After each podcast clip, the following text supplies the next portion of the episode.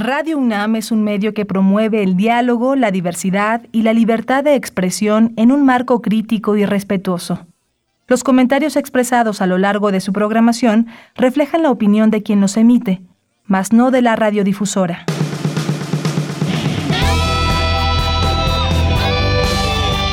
Prisma RU.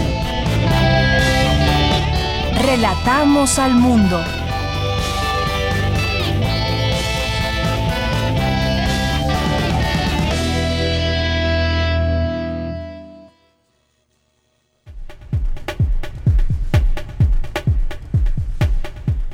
Muy buenas tardes, muchas gracias por acompañarnos hoy aquí en Prisma RU. Es martes, martes 6 de julio del año 2021. Gracias como siempre por estar con nosotros, por escucharnos, por hacernos llegar sus mensajes, por estar atentos a esta transmisión a través de nuestras frecuencias universitarias de Radio UNAM en el 860 de AM y en el 96.1 de FM. Siempre es un gusto saber que están ustedes escuchándonos pese a la distancia y pese a todo lo que está aconteciendo todos los días todo lo que ha pasado en los últimos en los últimos meses y que no sabemos, estamos en una cierta incertidumbre de saber qué es lo que va a pasar con esta pandemia, aunque como dice el dicho, la vida sigue y efectivamente tenemos mucho que hacer, estamos estamos vivos y tenemos tenemos eh, cada uno de los que nos están escuchando, cada uno en este en este mundo alguna misión que hacer. Estamos en casa, estamos en el trabajo, estamos en la escuela virtual, muchas cosas que cambiaron de manera radical, pero aquí seguimos, seguimos transmitiendo, seguimos eh, también analizando distintos temas que son parte, parte de las noticias de México, de México y del mundo. Así que por eso, por eso y muchas y muchas otras cosas que cuando se hacen presentes nos dan, nos siguen inyectando esa vitalidad y esa posibilidad de seguir informando Muchas gracias por todo esto. Pues gracias también a mis compañeros que están trabajando allá en cabina, en Radio UNAM, a eh, Arturo González en los controles técnicos, a Rodrigo Aguilar en la producción, Denis Licea en la asistencia de producción y yo soy de Yanira Morán aquí en los micrófonos. Gracias. Y pues el día de hoy vamos a hablar, vamos a hablar de los siguientes temas que hemos propuesto para el día de hoy para todos ustedes. Se ha hablado mucho de el hongo negro, o mejor debemos de decir mucormicosis. Vamos a hablar de este tema con el doctor Samuel Ponce de León. Este, eh, esta enfermedad que se ha ligado ahora a la COVID-19 y él nos explicará por qué. Ya tenemos ahí algunas, algunas preguntas que le queremos hacer para que nos quede claro este, esta enfermedad, qué es, cómo se, cómo se cura, eh, por qué se presenta en muchas personas que han dado positivo a COVID-19 es parte del tema que platicaremos con él el día de hoy. Y hace unos días el Congreso de Hidalgo aprobó por mayoría de votos la despenalización del aborto. Vamos a hablar con Rebeca Lorea de Gire, que es coordinadora de incidencia en política pública en Grupo de Información en Reproducción Elegida. Es un tema muy importante por muchas razones. Una de ellas tiene que ver con que pues, es el tercer estado que da la posibilidad a las mujeres de decidir sobre su propio cuerpo y hay cifras también que enmarcan, enmarcan la situación de cada estado y en Hidalgo importante también conocerlas. Así que vamos a hablar con ella. Vamos a hablar e invitarles también al seminario Ciudad Feminista, eh, Ciudad de los Cuidados. Vamos a platicar con Rosalba Aloide, que es una de las ponentes de este seminario, en particular que nos va a platicar sobre el tema del acceso del acceso a la vivienda. Así que no se pierdan esta entrevista. Ya en nuestra segunda hora platicaremos. También hace unos días, hace unos días aquí en este espacio, Dulce García nos presentó una nota eh, de una tesis premiada, una tesis doctoral premiada eh, y por la innovación, el conocimiento que trae in situ esta, esta tesis desarrollada. Y buscamos al doctor, al doctor José Ignacio de la Mora, que eh, pues es el autor de esta tesis y nos va a platicar sobre, sobre ello. Es una tesis que habla de la giardiasis, ya nos explicará él de qué se trata y por qué es innovadora esta investigación. Hoy es martes, martes de Poetas Errantes, martes también de literatura. Hoy vamos a conversar con Mari Carmen Ambrís, que es ensayística, en, perdón, ensayista y crítica literaria. Y vamos a tener también la sección cultural, en esta ocasión con Montserrat Muñoz, la información universitaria con Cindy Pérez y Dulce García. Así que quédese con nosotros aquí en Prisma RU en este día martes 6 de julio y desde aquí relatamos al mundo. Relatamos al mundo. Relatamos al mundo.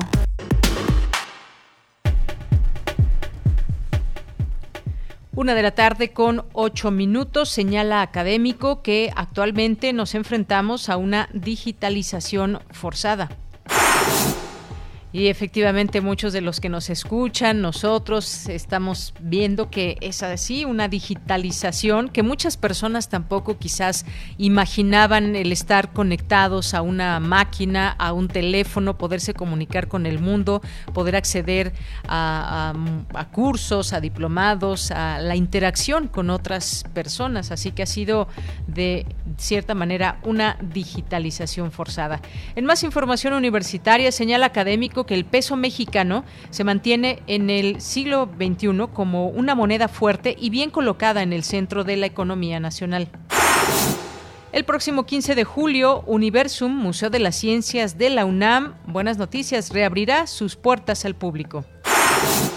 Un estudio de la Clínica de Trastornos del Sueño de la UNAM reveló que cuando en la niñez se presenta sonambulismo, en la edad adulta se debe tener mucho cuidado con el consumo de alcohol, y otras drogas.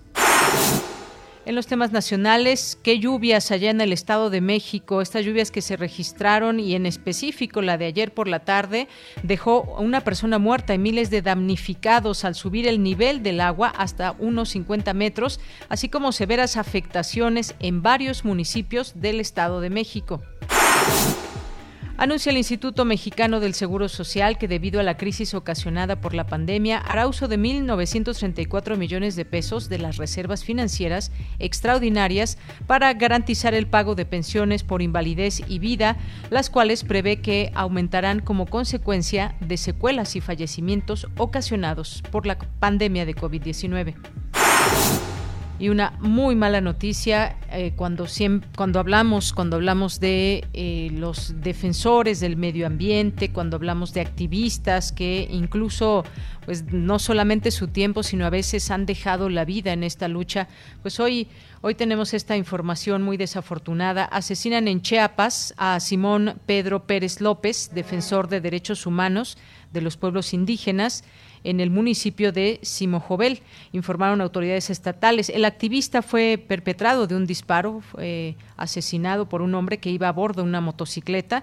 Pérez López era un indígena tzetzal, defensor de derechos humanos de los pueblos indígenas de la zona altos de los Altos de Chiapas. También fue integrante de la organización Las Abejas de Acteal, presidente y presidente de la mesa directiva de esta organización civil.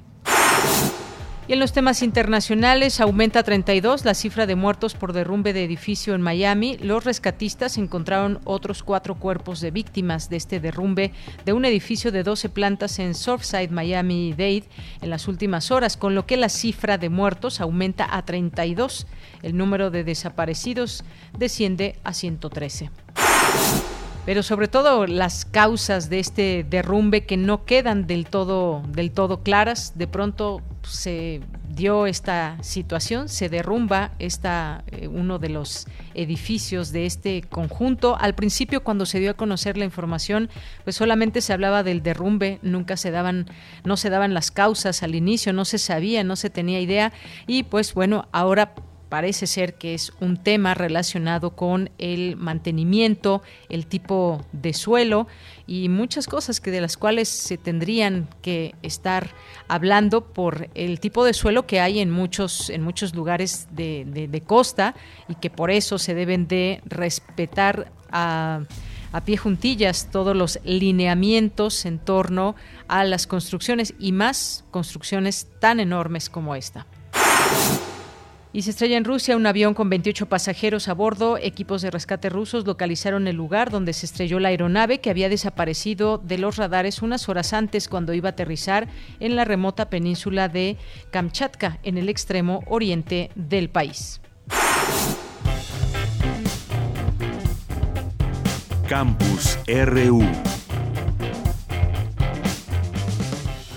Hoy en nuestro campus universitario iniciamos con esta información que les comentábamos en resumen sobre esta digitalización forzada. Cuéntanos, Dulce, buenas tardes, adelante.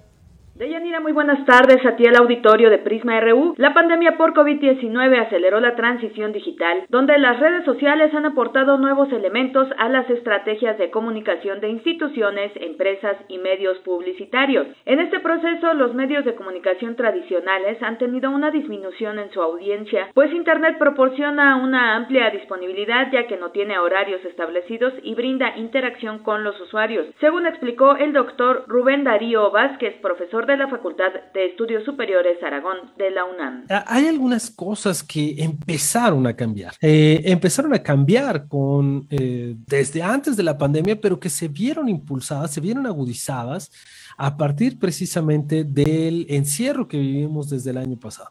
En primer lugar, la manera de producir, la manera de hacer negocio. Las redes sociales nos proporcionan una oportunidad invaluable, porque a través de las redes sociales lo que voy a lograr es acercarme con este público objetivo tan específico que está buscando lo que yo estoy ofreciendo. Aquí eh, tenemos una gran ventaja y es que las redes sociales nos permiten acercarnos a personas que no conocemos, que no están dentro de nuestro radar, que incluso no viven en nuestra ciudad o que no viven en nuestro país y nos permiten acercarnos de una manera muy puntual y muy efectiva. Sin embargo, no es tan sencillo. La verdad es que se requiere un proceso bastante largo y complejo para entender no solamente eh, qué es lo que necesita mi público objetivo, sino qué voy a ofrecer yo y de qué manera lo voy a ofrecer. El académico añadió que hay novedosos modelos de negocios basados en la Big Data o en recopilar grandes cantidades de información que se transforman en Small Data o fragmentos de datos específicamente construidos para los usuarios de las plataformas digitales, también en algoritmos de transición de contenido y de búsqueda de personas que envían materiales cada vez más específicos para los usuarios.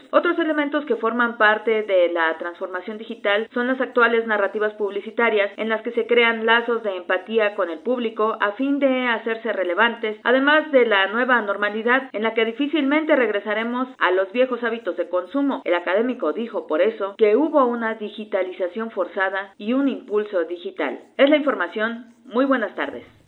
Muchas gracias, gracias Dulce García por esta información. Nos vamos ahora con Cindy Pérez Ramírez. Señala académico que el peso mexicano se mantiene en el siglo XXI como una moneda fuerte y bien colocada en el centro de la economía nacional. Adelante, Cindy. Deyanira, buenas tardes a ti y a todas las personas que están escuchando Prisma RU. Antonio Ibarra Romero, profesor del posgrado de la Facultad de Economía de la UNAM, aseguró que el peso mexicano se mantiene en el siglo XXI como una moneda fuerte y bien colocada en el centro de la economía nacional, además de que es reconocida en el sistema internacional. El peso es importante como identidad de país, de hecho, por eso lo conservamos. Hay naciones que renuncian al símbolo del peso que hace alusión a su peso en plata, dijo el economista. En la época moderna, recordó, en México hubo una crisis monetaria donde la solución fue recortarle tres ceros al peso. Las hiperinflaciones son momentos para cambiar la identidad de la moneda, pero en nuestro país sigue siendo un símbolo importante para la unidad de la economía. Ibarra Romero comentó que a partir de 1535 se acuñaron en la Casa de Moneda de México las primeras piezas de plata y oro que forman parte de prácticamente la historia moderna del mundo. Desde entonces hasta la fecha es de circulación nacional y global. Con la fecha lo que tenemos es una banca central de emisión y esto es importante distinguirlo porque eh, es ahí cuando el gobierno toma el control monopólico de la emisión de moneda. No es un acto de soberanía. La, la, primera característica es que al tener una soberanía sobre la moneda, el Estado establece los términos de intercambio eh, internacional de la moneda soberana. Además que eh, al mantener el control sobre la emisión de moneda, sobre la oferta de moneda, puede manipular algunas variables eh, económicas para ya sea impulsar la economía, aumentando la oferta, o bien para frenarla contrayendo la oferta monetaria. Es, una, es un recurso, digamos, de política económica que los gobiernos disponen en determinadas circunstancias. Deyanira Ibarra Romero forma parte de un grupo de expertos en historia económica que realiza el proyecto Gestión Política de la Moneda siglos XVI-XXI. Participan colegas de la Facultad de Economía, de la Facultad de Estudios Superiores Acatlán de la UNAM, el Centro de Investigación y Docencia Económicas CIDE, del Colegio de México y de la Universidad Autónoma del Estado de Morelos. Esta es la información que tenemos. Muy buenas tardes. Buenas tardes, continuamos.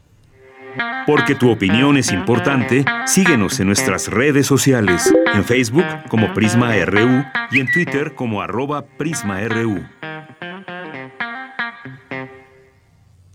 Una de la tarde con 18 minutos. Como bien decíamos al inicio de este programa, tenemos varios temas el día de hoy y uno tiene que ver con esta enfermedad denominada mucormicosis o hongo negro, que también se le conoció así y se empezó a conocer eh, sobre esta enfermedad que eh, pues estaba relacionada en la India con el tema de COVID-19 eh, que varias personas eh, padecían o, habían, o que habían padecido COVID-19 empezaron a desarrollar esta enfermedad y eh, pues una enfermedad que pues tiene ciertos daños y que se debe de tratar, pero surgió quizás ahora acompañada de la enfermedad de COVID-19. Vamos a platicar de este tema porque ya nos acompaña en la línea telefónica, como siempre muy amable en tomarnos esta llamada, a el doctor Samuel Ponce de León, que es coordinador del Programa Universitario de Investigación en Salud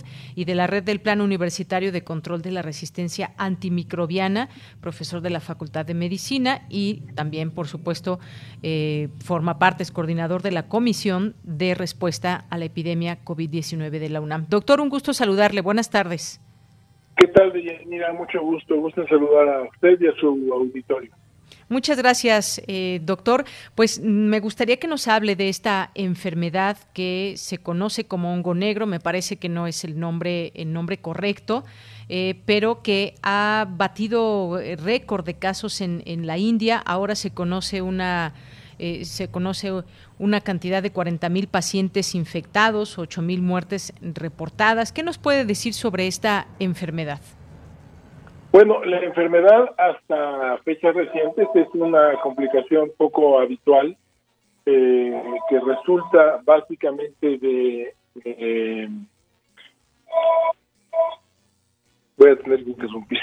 Sí, sí, doctor, adelante. Estamos escuchando que, que suena un teléfono ahí de fondo y pues en cuanto usted no esté listo nos, nos dice porque esta cifra que yo estaba mencionando pues tiene que ver eh, pues justamente con esa relación entre casos de COVID-19 y que pues personas que tienen algunas otras afecciones como bien nos decía el doctor pues es una una enfermedad eh, de alguna manera rara, no es que sea el común denominador entre personas que que han tenido o que tienen COVID-19, pero sin duda es importante hablar de todos estos, estos temas que se han además ido descubriendo a lo largo de eh, estos meses. No sabíamos exactamente cómo se desarrollaba este virus, qué situaciones podría tener en personas que tienen ya otras enfermedades, eh, otras comorbilidades y de qué manera podría podría afectarles. Así que, pues en cuanto nos diga el doctor Samuel Ponce de León que está listo para continuar con esta entrevista, en cuanto me esté escuchando él, ojalá que me, me pueda decir si ya está listo para que podamos continuar con esta entrevista. Y ya, ya está listo, doctor, está usted en la línea. Eh, me decía sobre esa enfermedad. Perdón este, a usted y al auditorio de Yanira. Bueno, sí, ese es un un hongo eh, que es eh, ubicuo. Esto se encuentra en muchos sitios. Eh, normalmente puede estar en, se puede detectar en las mucosas de gente normal y es un hongo en general poco agresivo. si tengo que establecer una similitud diría que se parece mucho al hongo, a la levadura cándida es la que produce el algodoncillo en los niños y también infecciones en los pacientes con VIH. Eh, o cuando alguna persona toma periodos extendidos con antibióticos. Eh, también es un hongo poco agresivo. Pero en las condiciones eh, particulares en las que están siendo tratados los pacientes con COVID, o como lo son también particularmente los pacientes diabéticos descompensados, se crean eh, las posibilidades de que la enfermedad se transforme en algo sumamente agresivo. Eh, el hongo eh, se denomina hongo negro básicamente por el tipo de lesiones que produce, y son lesiones donde se afectan los vasos, hay una trombosis de, los vasos sanguíneos y lo que ocurre es que los tejidos se necrosan y se ponen negros. ¿Por qué hay una relación con el COVID? Bueno, yo pienso, junto con la opinión de otros grupos académicos, que esto se debe, a una multitud de factores. Básicamente, eh, las condiciones en pacientes intubados en los hospitales, que reciben una multitud de medicamentos en donde se combinan, por un lado, antimicrobianos, por otro lado, esteroides en dosis altas, y esto genera las condiciones para que un hongo que normalmente convive sin ocasionar agresiones eh, al organismo se desarrolle y se manifieste como estas lesiones graves, habitualmente en la cara, alrededor de los senos paranasales, eh, en el interior de la, de la, boca, en el paladar, y, requiere tratamientos muy agresivos eh, que no son solo médicos, con medicamentos que son tóxicos eh, en alguna medida y que también requiere una resolución quirúrgica para hacer una limpieza de los tejidos que habitualmente es eh, deformante porque eh, las lesiones son en la cara y en senos paranasales básicamente. Ese es el panorama general. En la India ha tenido desde luego un inusitado crecimiento yo creo que también por condiciones ambientales y quizás condiciones de salubridad hospitalaria. En México hay casos, pero desde luego no sabemos exactamente cuál es la frecuencia ahorita, pero yo diría que es más bien esporádica su presentación. Así es, eh, doctor. Esto que dice es importante porque debemos de, tener en claro, es un hongo poco reactivo, como usted dice, puede estar, digamos, habitando en, nosotros sin causar mayor problema. Sin embargo, ahora, y esto es parte quizás de esos descubrimientos que se van dando eh, conforme avanza esta enfermedad de, de, coronavirus y sus distintas variantes, el hecho de que pues pueda afectar a cierto tipo de personas que tienen eh, ciertas características de salud y no a todos. No podemos eh, ni generalizar ni mucho menos. En otros eh, países se ha detectado, entre ellos ya hay en México. digamos que pues esta relación con el coronavirus tiene que ver porque pues tiene que ver con el, sistema inmune. Esto, digamos, es motivo, podría ser motivo de alarma, doctor. No, yo pienso que no. Este, el mucor no es que haya llegado a México. El mucor ha estado en México desde mucho tiempo. Eh, de hecho, uh, tuve oportunidad de realizar un estudio muy extenso en el Instituto Nacional de Nutrición hace ya varias décadas sobre la experiencia del instituto con mucormicosis. Es una serie de varias decenas de pacientes que ocurrieron hace más de 30 años este, y se describe cuál es el cuadro clínico y en qué condiciones se presenta. En esa serie básicamente ocurren en pacientes diabéticos que llegan con estados de descontrol graves y prolongados y en donde se encuentra la infección con las consecuencias que recién describimos. Entonces, el mucor estaba aquí, eh, el COVID con su altísima frecuencia, con sus requerimientos de eh, eh, antibióticos, con sus requerimientos de medicamentos o de inmunosupresores en condiciones de en donde se limita la movilidad de los sitios respiratorios y en donde puede, puede haber también algún grado de contaminación ambiental, se dan las condiciones ideales. Es algo, yo diría que infrecuente, no debe preocuparle a nadie particularmente, más que a los médicos que atienden pacientes con COVID y que tienen que medir todas las posibles complicaciones. Claro, es un poco ese llamado factor de oportunismo, en todo caso, que se da, que se junta con esta enfermedad, una combinación de factores. Ahora bien, el tratamiento o los medicamentos, eh, ¿se responde bien a ellos en general? ¿Qué es lo que nos puede decir sobre esto, doctor? Bueno, en general no no no son, este, no no se responde bien dependiendo nuevamente también de las circunstancias en las que se puede hacer el diagnóstico. Si es muy temprano, puede haber mayores posibilidades los tratamientos pueden ser complicados en términos de que algunos de los que se usan es, por ejemplo, angiotensina B, que es un medicamento bastante eh, agresivo en contra de algunos tejidos, de básicamente células en los riñones, y pues eh, no es eh, fácil su, su manejo, es complicado, requieren también procedimientos quirúrgicos, como decía. Muy bien. ¿Y eh, cuáles son las características que se dan cuando alguien empieza a padecer de esto? ¿Cómo, cómo alertar a la gente que pueda estar desarrollando esta enfermedad? ¿Qué es lo que le pasa a las personas o dónde se desarrolla esta situación? Lo, más frecuente es que haya dolor en algún sitio habitualmente de la cara, como el hongo se adquiere por inhalación también.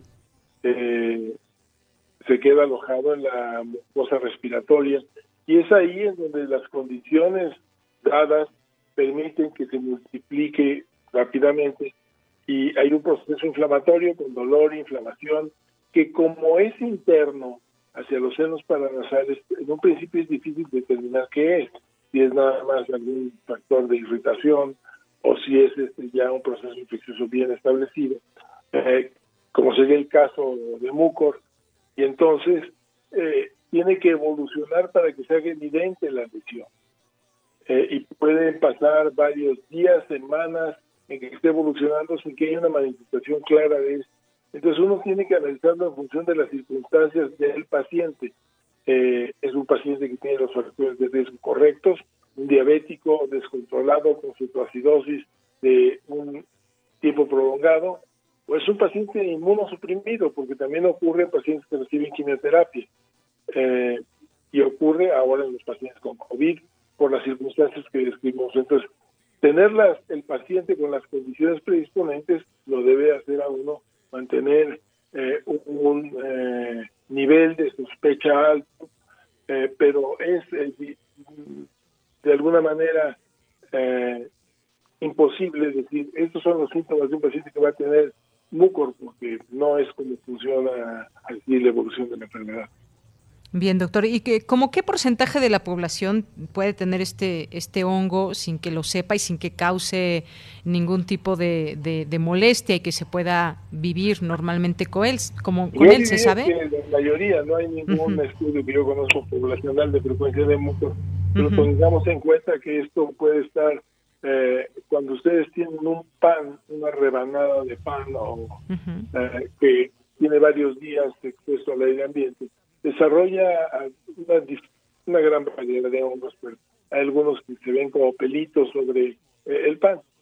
Esto da una idea, y eso es muy común, de la ubicuidad, de la extensión del mundo. Yo diría que la mayoría hemos estado expuestos la gran mayoría no desarrollamos nada porque nuestro sistema inmune es capaz de resolverlo y de manejar todo en equilibrio correcto.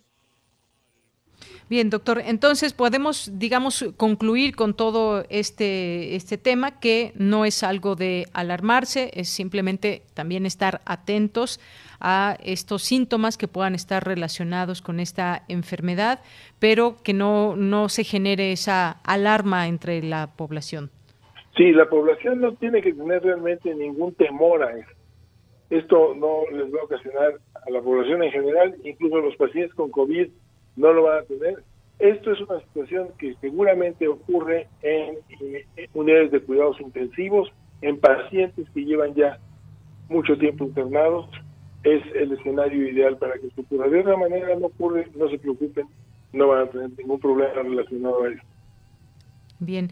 Eh, doctor, eh, antes de despedirnos me gustaría eh, preguntarle, porque estamos ya prácticamente en esta tercera ola, pero a diferencia de hace un año, que no se tenía vacuna. ¿Cómo, ¿Cómo estamos enfrentando esta tercera ola? ¿Qué diferencias hay entre hace un año y ahora? Sabemos que la pandemia no ha terminado, que todavía pues debe haber eh, mucho cuidado y sin embargo pues también estamos frente a una situación en distintos eh, colores del semáforo epidemiológico y que están abiertos muchos sitios. También hemos aprendido a cuidarnos, hemos tenido también una curva de aprendizaje importante, pero ¿qué nos puede decir de la situación actual y esta tercera ola en México y en el mundo? Bueno, pues que sigue siendo una situación muy compleja en donde por fortuna hemos acumulado una inmunidad, yo diría que pues, de grupo eh, que ha venido creciendo. Eh, por un lado, la frecuencia de infección natural, una alta proporción de la población se ha infectado, se calcula que puede estar por arriba, un poco por arriba del 50%. Si añadimos eh, la vacunación, pues podríamos suponer que esto anda pues ya por arriba, eficaz cercano al 60% eh, en términos de el número de habitantes en nuestro país que tienen eh, inmunidad contra el COVID. Eh, sigue existiendo una muy alta proporción, yo diría que alrededor del 40%, que no tiene inmunidad y que son precisamente estos individuos los que están en más alto riesgo de tener una infección. Ciertamente es diferente a lo que ocurría hace un año.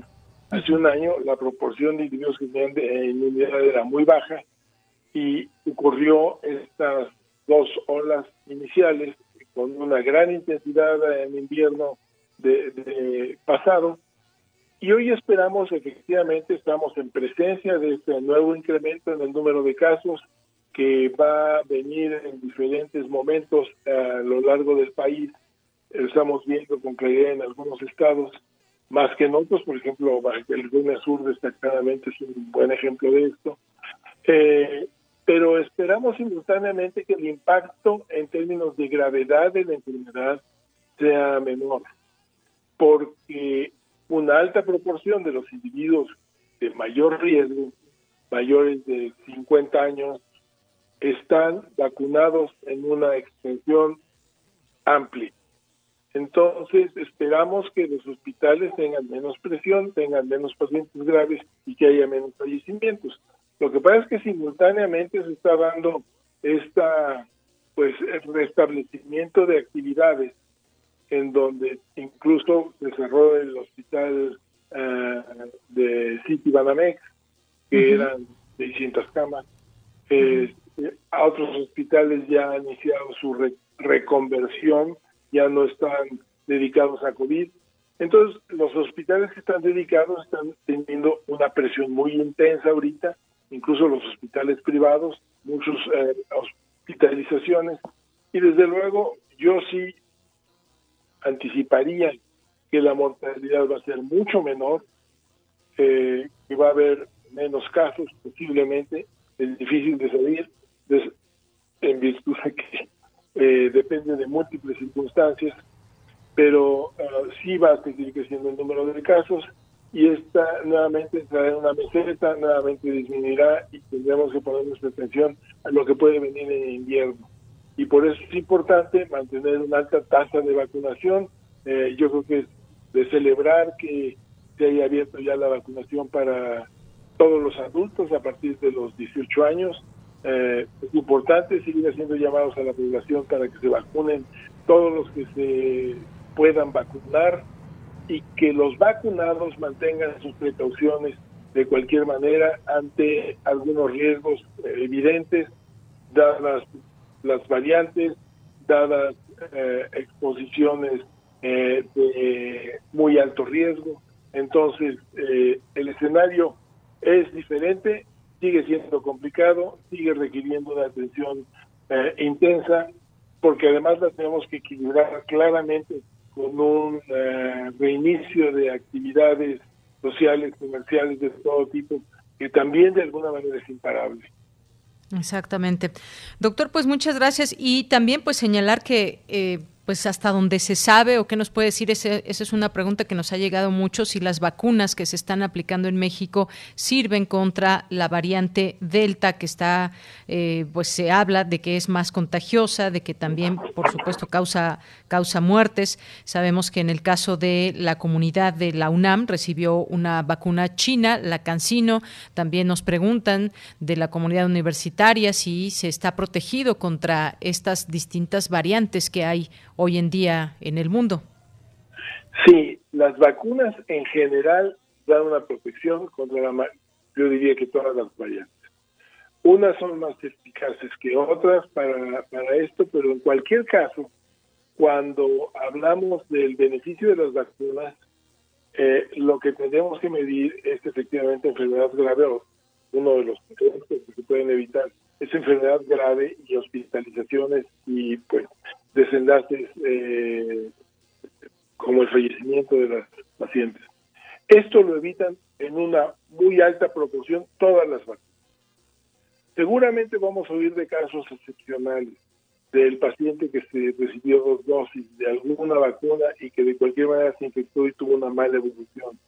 Hay una multitud de circunstancias que es eh, muy difícil de determinar desde eh, sus condiciones particulares, la gravedad de la exposición, tu eh, situación inmunológica, tu respuesta a las vacunas, recordamos que las vacunas no son 100% efectivas, entonces queda este rango de posibilidades en donde la gente no tiene una respuesta adecuada, el mismo biológico puede tener algunas variaciones, entonces eh, eh, en general yo diría los vacunados, qué bueno que están vacunados, es posible que efectivamente en algún momento a principios del próximo año, nuevamente difícil de determinar qué es lo que va a ocurrir en el futuro, tengamos eh, la posibilidad de recibir algún refuerzo, algún tipo de vacuna adicional. En este momento no es el objetivo, no es necesario, lo importante es vacunar a la gran mayoría de la población para evitar que estas variantes sigan surgiendo, porque lo que también conocemos muy bien es que los pacientes no vacunados pues son el reservorio en donde se forman las nuevas variantes con estas características y que se transmiten eh, continuamente. Bien, doctor, pues le quiero agradecer mucho esta conversación que hemos tenido y que pues la gente conozca de cerca lo que está pasando, lo que significa pues esta, este punto que estamos viviendo de la pandemia y por supuesto algunas dudas también sobre este tema del llamado hongo negro. Muchas gracias, doctor. Mucho gusto, saludos a todos, cuídense, no dejen de usar su cubrebocas, por favor. Claro que sí, doctor. Muchas gracias. Un abrazo. Hasta luego. Fue el doctor Samuel Ponce de León, quien forma parte, es coordinador de la Comisión de Respuesta a la Epidemia de COVID-19 de la UNAM. Porque tu opinión es importante, síguenos en nuestras redes sociales, en Facebook como Prisma RU y en Twitter como arroba PrismaRU. Bien, son las 13 horas con 40 minutos y ya nos acompaña vía telefónica. Le damos la bienvenida a Rebeca Lorea, coordinadora de incidencia en política pública en Grupo de Información en Reproducción Elegida, GIRE. ¿Qué tal, Rebeca? Muy buenas tardes. Hola, Deyanira, buenas tardes. Gracias por ponerse en contacto con nosotras.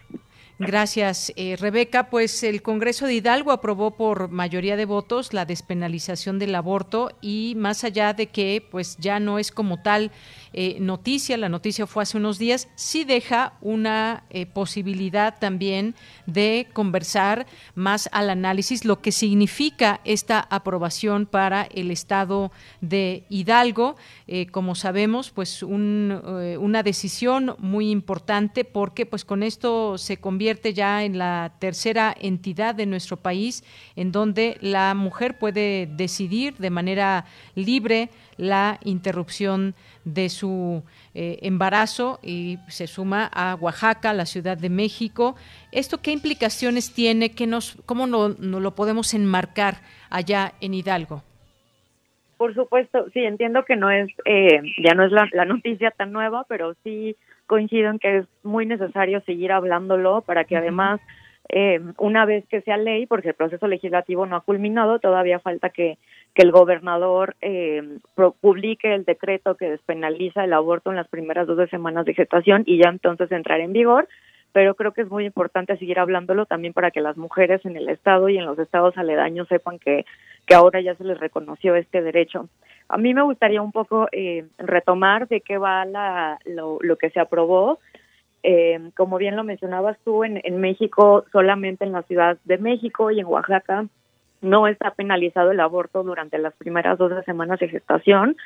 Eh, y ahora esto se sumó Hidalgo. Sin embargo, la legislación de Hidalgo en materia de aborto eh, no solo avanzó en eso, sino que también, por ejemplo, en el caso de violación, que es la, la única eh, causal que está vigente en todo el país, en cualquier lugar de, de todo México, si una mujer acude a los servicios de salud porque tiene un embarazo producto de violación, tiene derecho a, a interrumpirlo.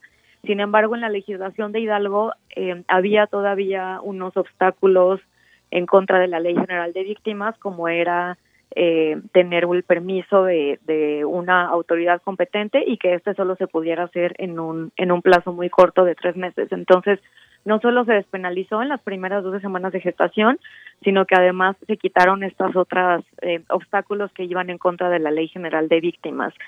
Falta, como decía ya en el proceso legislativo, eh, que esto quede publicado en el periódico oficial y que ya entre en vigor. Y la, la reforma también incluyó, a diferencia, por ejemplo, de, de Oaxaca, pero al igual que en la Ciudad de México, reformas a la ley de salud de Hidalgo que crean una todo un capítulo de los servicios de interrupción legal del embarazo y entonces con ello está obligada la Secretaría de Salud a prestar el servicio y ya pues una vez que, que esté vigente se tendrán que poner las pilas para para garantizarlo. Esto es un avance, te decía, no no solo para las las mujeres en Hidalgo, las mujeres y todas las personas que tienen capacidad de gestar independientemente de que se identifiquen con mujeres como mujeres o no, eh, pero es un gran avance porque además significa, como lo hemos visto, por ejemplo, en la Ciudad de México, que una vez que se despenaliza, no solo tiene un impacto en, en las mujeres residentes de esa entidad, sino que también significa que mujeres y personas gestantes de otros estados puedan trasladarse. Entonces, eh, creo que eso es un impacto, es un impacto también político de que esta marea verde que ha resurgido y que se ha fortalecido principalmente desde 2018 pues sigue avanzando y que ya van tres, nos faltan 29, pero eh, no, no vamos a, a pararnos. Eh, pues sí, todo esto que dices a tomarse en cuenta, porque efectivamente es un avance, sí lo tomamos también y lo hablamos en términos de salud pública. Es Así un tema es. que se debe contemplar también de esa manera. No es, no es una situación en donde se quiera imponer una idea sobre otra, sino es un tema también que tiene que ver con salud pública, el respeto al derecho a decidir de las mujeres. Y ha habido también, como, como tú bien sabes, no solamente grupos aquí, allá y en distintos estados que también pues traen, son portavoces de ideas completamente diferentes que explican de otra manera sus puntos de vista y están en contra de la despenalización. Eh, lo que es, eh, lo que estamos viendo es también ir sumando, como dices, faltan todavía 29 estados, pero ir sumando a que esas mujeres que aún permanecen también eh, en la cárcel por haber tenido incluso algún aborto espontáneo, alguna situación que estuvo fuera de sus manos, pues que, siguen ahí desafortunadamente en las cárceles. Hacerlo visible, pues es ya un, un triunfo como lo que pasó en Hidalgo, que no, digamos que siempre hay una lucha detrás de, todos estos eh, triunfos que se van dando. Hay luchas muy intensas de hacer entender a quienes tienen en sus manos el poder dar un voto a favor. Vimos de nueva cuenta, como en otros lugares, en el caso del Partido Acción Nacional, que se rehúsa a dar un, un voto eh, a favor entre pues, los distintos legisladores que conforman los congresos, que es ahí donde toca legislar sobre, sobre el tema, Rebeca. Así es, este, hasta la fecha, eh, por el arreglo constitucional que tenemos, pues toca a cada Congreso estar legislando este tema. Como bien lo dices, lamentablemente no, pues no, no todas las personas legisladoras al parecer están listas para para cumplir con, con el respeto y el reconocimiento de los derechos humanos, porque recordemos que el aborto forma parte del de derecho a la salud reproductiva, que es un derecho humano. Entonces, eh, obviamente se agradece eh, la voluntad política, en este caso de Hidalgo, de quienes votaron a favor de esta reforma, pero pues tampoco es un, un favor que nos estén haciendo, es un, un cumplir con sus obligaciones constitucionales que ya tienen en materia de derechos humanos. Sabemos eh, que hay, hay algunos otros actores que, que hacen toda una, una interpretación tergiversada y distinta de este tema, pero pero bueno, estamos convencidas de que eh, esto es una cuestión de derechos humanos, una cuestión de salud pública. Mencionabas también tú eh, los efectos en la criminalización. Nosotras hemos documentado algunos casos en los que, eh, o sea, independientemente de que haya mujeres que, que lleguen al extremo de estar sentenciadas y privadas de la libertad en una cárcel por abortar, el solo hecho de que sigue existiendo como delito eh, ya crea un, un, efecto inhibidor tanto en las mujeres que, que tienen como ese desincentivo de buscar abortos incluso cuando tengan derecho a ellos, como es en el caso de, de la causal violación, pero también para el personal de salud, porque por una parte eh, tienen como esta obligación de, de, la salud reproductiva y todo, pero por otra parte hay un código penal que, que amenaza con castigar. Entonces, este avance significa eh, o sea, además del acceso, creo que también ir cambiando como este chip en el imaginario tanto de personal médico como de mujeres de que abortar no es un delito, no es un delito cuando cuando este sea producto de violación y no es un delito siempre y cuando se haga en las primeras 12 semanas de gestación. Eh, entonces, pues sí, esperamos que, que sigan avanzando también en este sentido más más legislaciones. Apenas unos días antes de que de que se aprobara en Hidalgo hubo una discusión que se quedó a un voto en Baja California Sur y pues bueno, esperemos ahora con, con varias nuevas legislaturas que esto siga avanzando. Efectivamente, pues muchas gracias, muchas gracias por eh, estar con nosotros y hablarnos de este tema que debe ser expuesto, debe ser discutido, debatido. Es importante escucharnos entre todos y qué, qué significa esta aprobación ahora en Hidalgo, como en su momento también que se festejó por parte de muchas mujeres, grupos y demás allá en Oaxaca. Por supuesto, en su momento, eh, el primer lugar que fue la Ciudad de México, se suma ahora Hidalgo. Pues muchas gracias, Rebeca, por estar con nosotros y platicarnos de este tema. Muchas gracias a ustedes, Yanira, y pues seguimos esperando que se publique el decreto y, y hablando de este tema. Claro que sí. Hasta luego, un abrazo. Abrazos. Buenas tardes. Rebeca Lorea, coordinadora de incidencia en política pública en Grupo de Información en Reproducción Elegida Gire y lo que pasó hace unos días en el Congreso de Hidalgo, esta aprobación por mayoría de votos de eh, la despenalización del aborto. Continuamos. Prisma RU. Relatamos al mundo. Es la una con 50 minutos. Bueno, vamos ahora a otro tema. Los queremos invitar a un seminario. Seminario Ciudad Feminista, Ciudad de los Cuidados. Ya está con nosotros Rosalba Loide, que es ponente de este seminario y además es maestra en desarrollo urbano por la Universidad Católica de Chile, comunicóloga por la UNAM. ¿Qué tal, Rosalba? Buenas tardes. Hola, muy buenas tardes. Pues gracias por acompañarnos, por estar con nosotros en este, en este día, invitarnos a este seminario que está próximo a iniciar y en donde tú eres una de las ponentes. Primero me gustaría que nos platiques en general sobre este seminario, de qué trata. Esta eh, lleva por título Ciudad Feminista, Ciudad del Cuidado, cómo entender una, una ciudad desde el lado feminista. Cuéntanos, por favor. Eh, bueno, eh, primero que nada, muchas gracias por la invitación. Este, este proyecto surge también como un tema de, agenda que ha estado sobre la mesa, resultado de los movimientos sociales que se han gestado pues, en varias partes del mundo, pero yo creo que con especial énfasis en América Latina. Y eh, bueno, Arquine, a través de, los proyectos que ha generado, eh, eh, hizo este, este seminario que tiene como diferentes perspectivas todas unidas desde como el, enfoque feminista, ¿no? Se va a hablar de vivienda, de movimientos sociales, de arquitectura, de urbanismo, con la perspectiva de género de manera transversal, ¿no? Es básicamente el, el, enfoque de este, de este seminario y pues hay grandes ponentes en la, en la mesa y digo, yo comparto con, con todas esas grandes mentes de arquitectura y urbanismo desde este enfoque.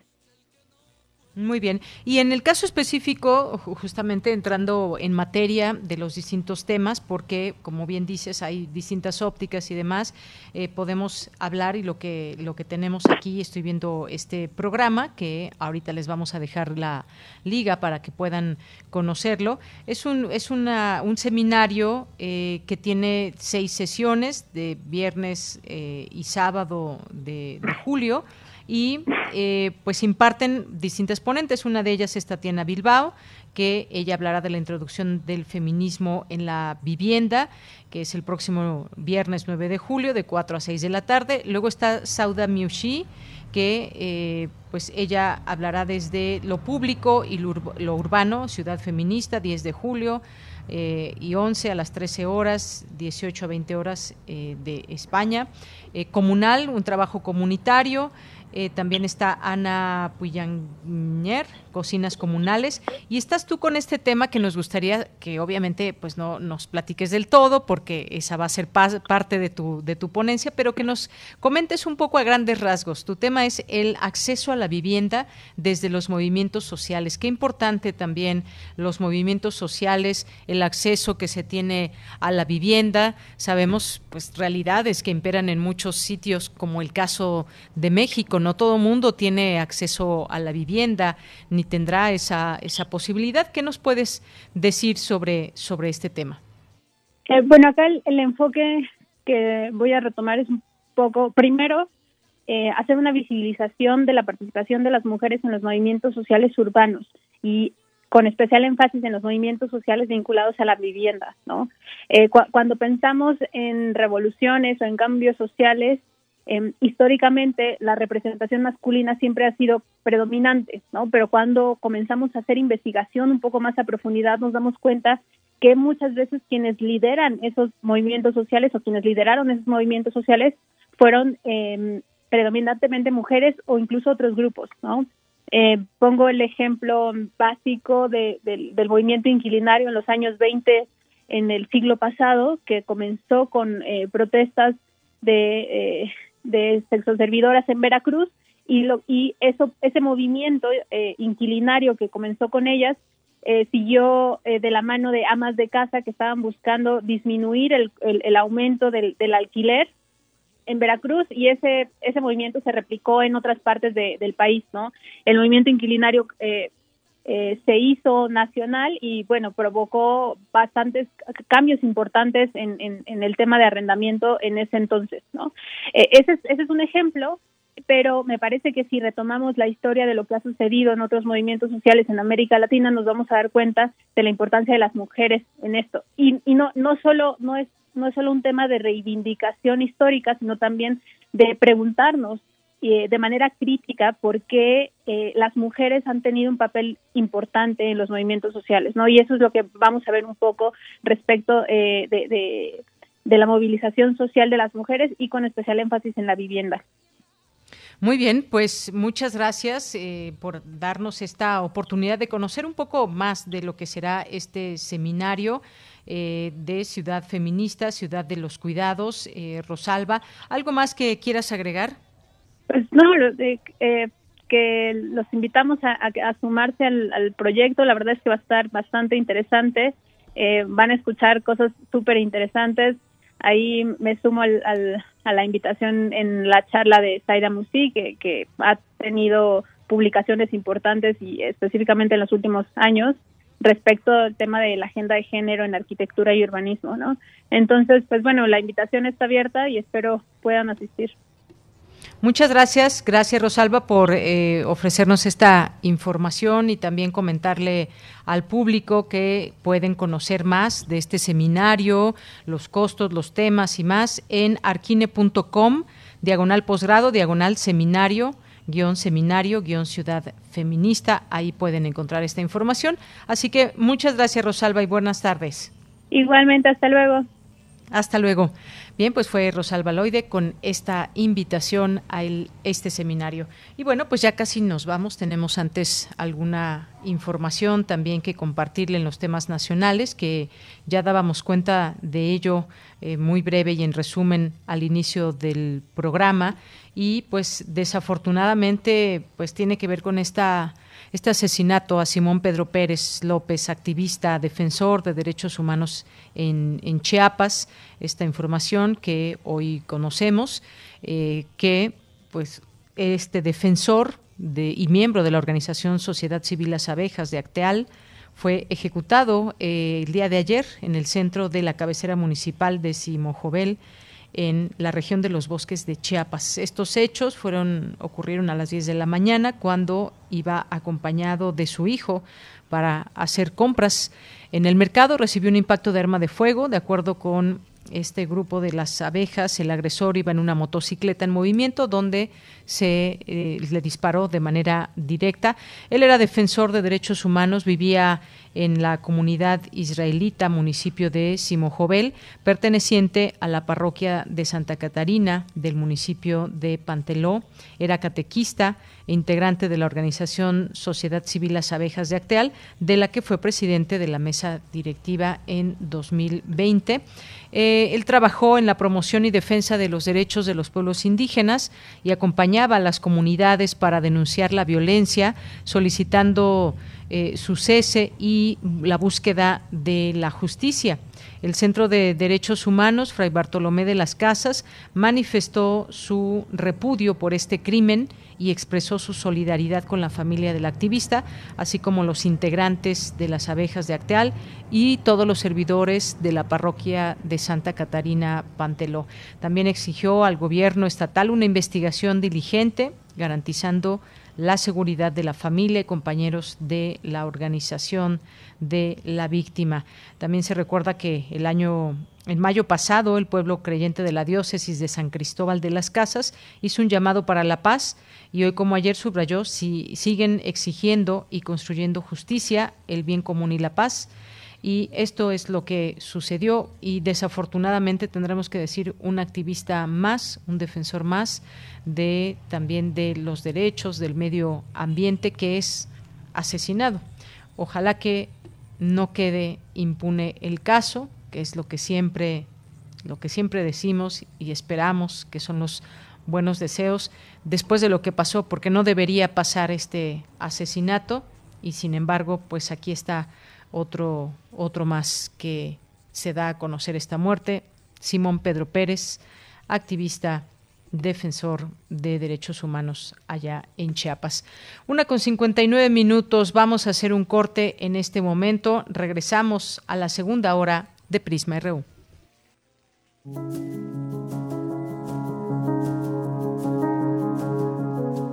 Voces del feminismo en México. Alaide Fopa y Elena Urrutia crearon el programa de radio que se convirtió en una crónica de la lucha de las mujeres de los años 70 y 80.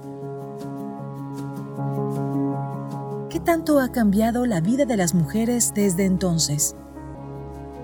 Foro de la Mujer, serie declarada Memoria del Mundo por la UNESCO, sábados y domingos a las 11 de la mañana por el 96.1 de FM y el 860 de AM. Radio UNAM, Experiencia Sonora.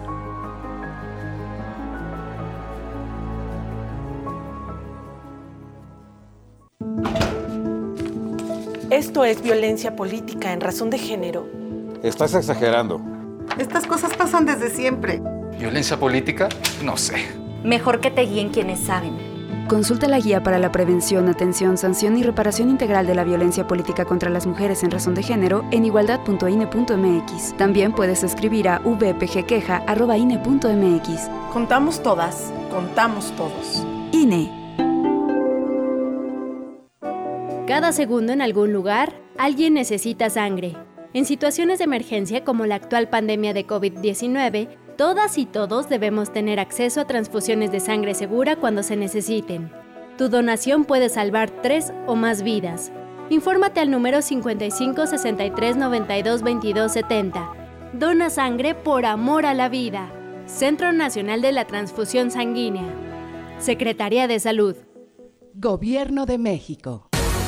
Lo social, lo político, lo económico, lo cultural son fenómenos que nos competen a todas y a todos.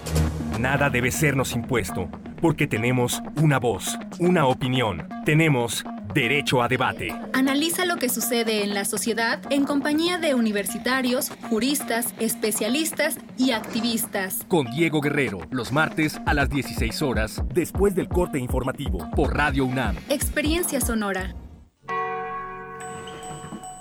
Entra en los archivos sonoros olvidados, extraños, ocultos o poco conocidos que reviven a través de Gabinete de Curiosidades, un espacio de sombras sónicas del tiempo, con Frida Rebontulet y sus almas hercianas.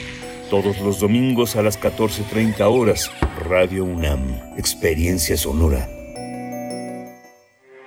Porque tu opinión es importante, síguenos en nuestras redes sociales, en Facebook como Prisma RU y en Twitter como arroba PrismaRU.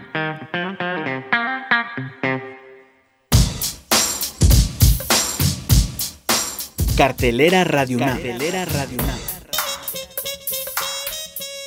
No te puedes perder mañana, en punto de las 10 horas, la serie de Radio UNAM Resiliente, un relato de las geografías que resisten y reconstruyen la paz. Las voces, las miradas y la creación artística comunitaria y social de quienes diariamente buscan alternativas ante el sinsentido de la violencia y la adversidad. Este miércoles 7 de julio se transmitirá el programa Resiliencia Social sobre la construcción desde la comunidad de alternativas de cambio ante la violencia, bajo la producción de Arfaxado Ortiz. No te lo pierdas mañana en punto de las 10 de la mañana por el 96.1 de FM o el 860 de AM.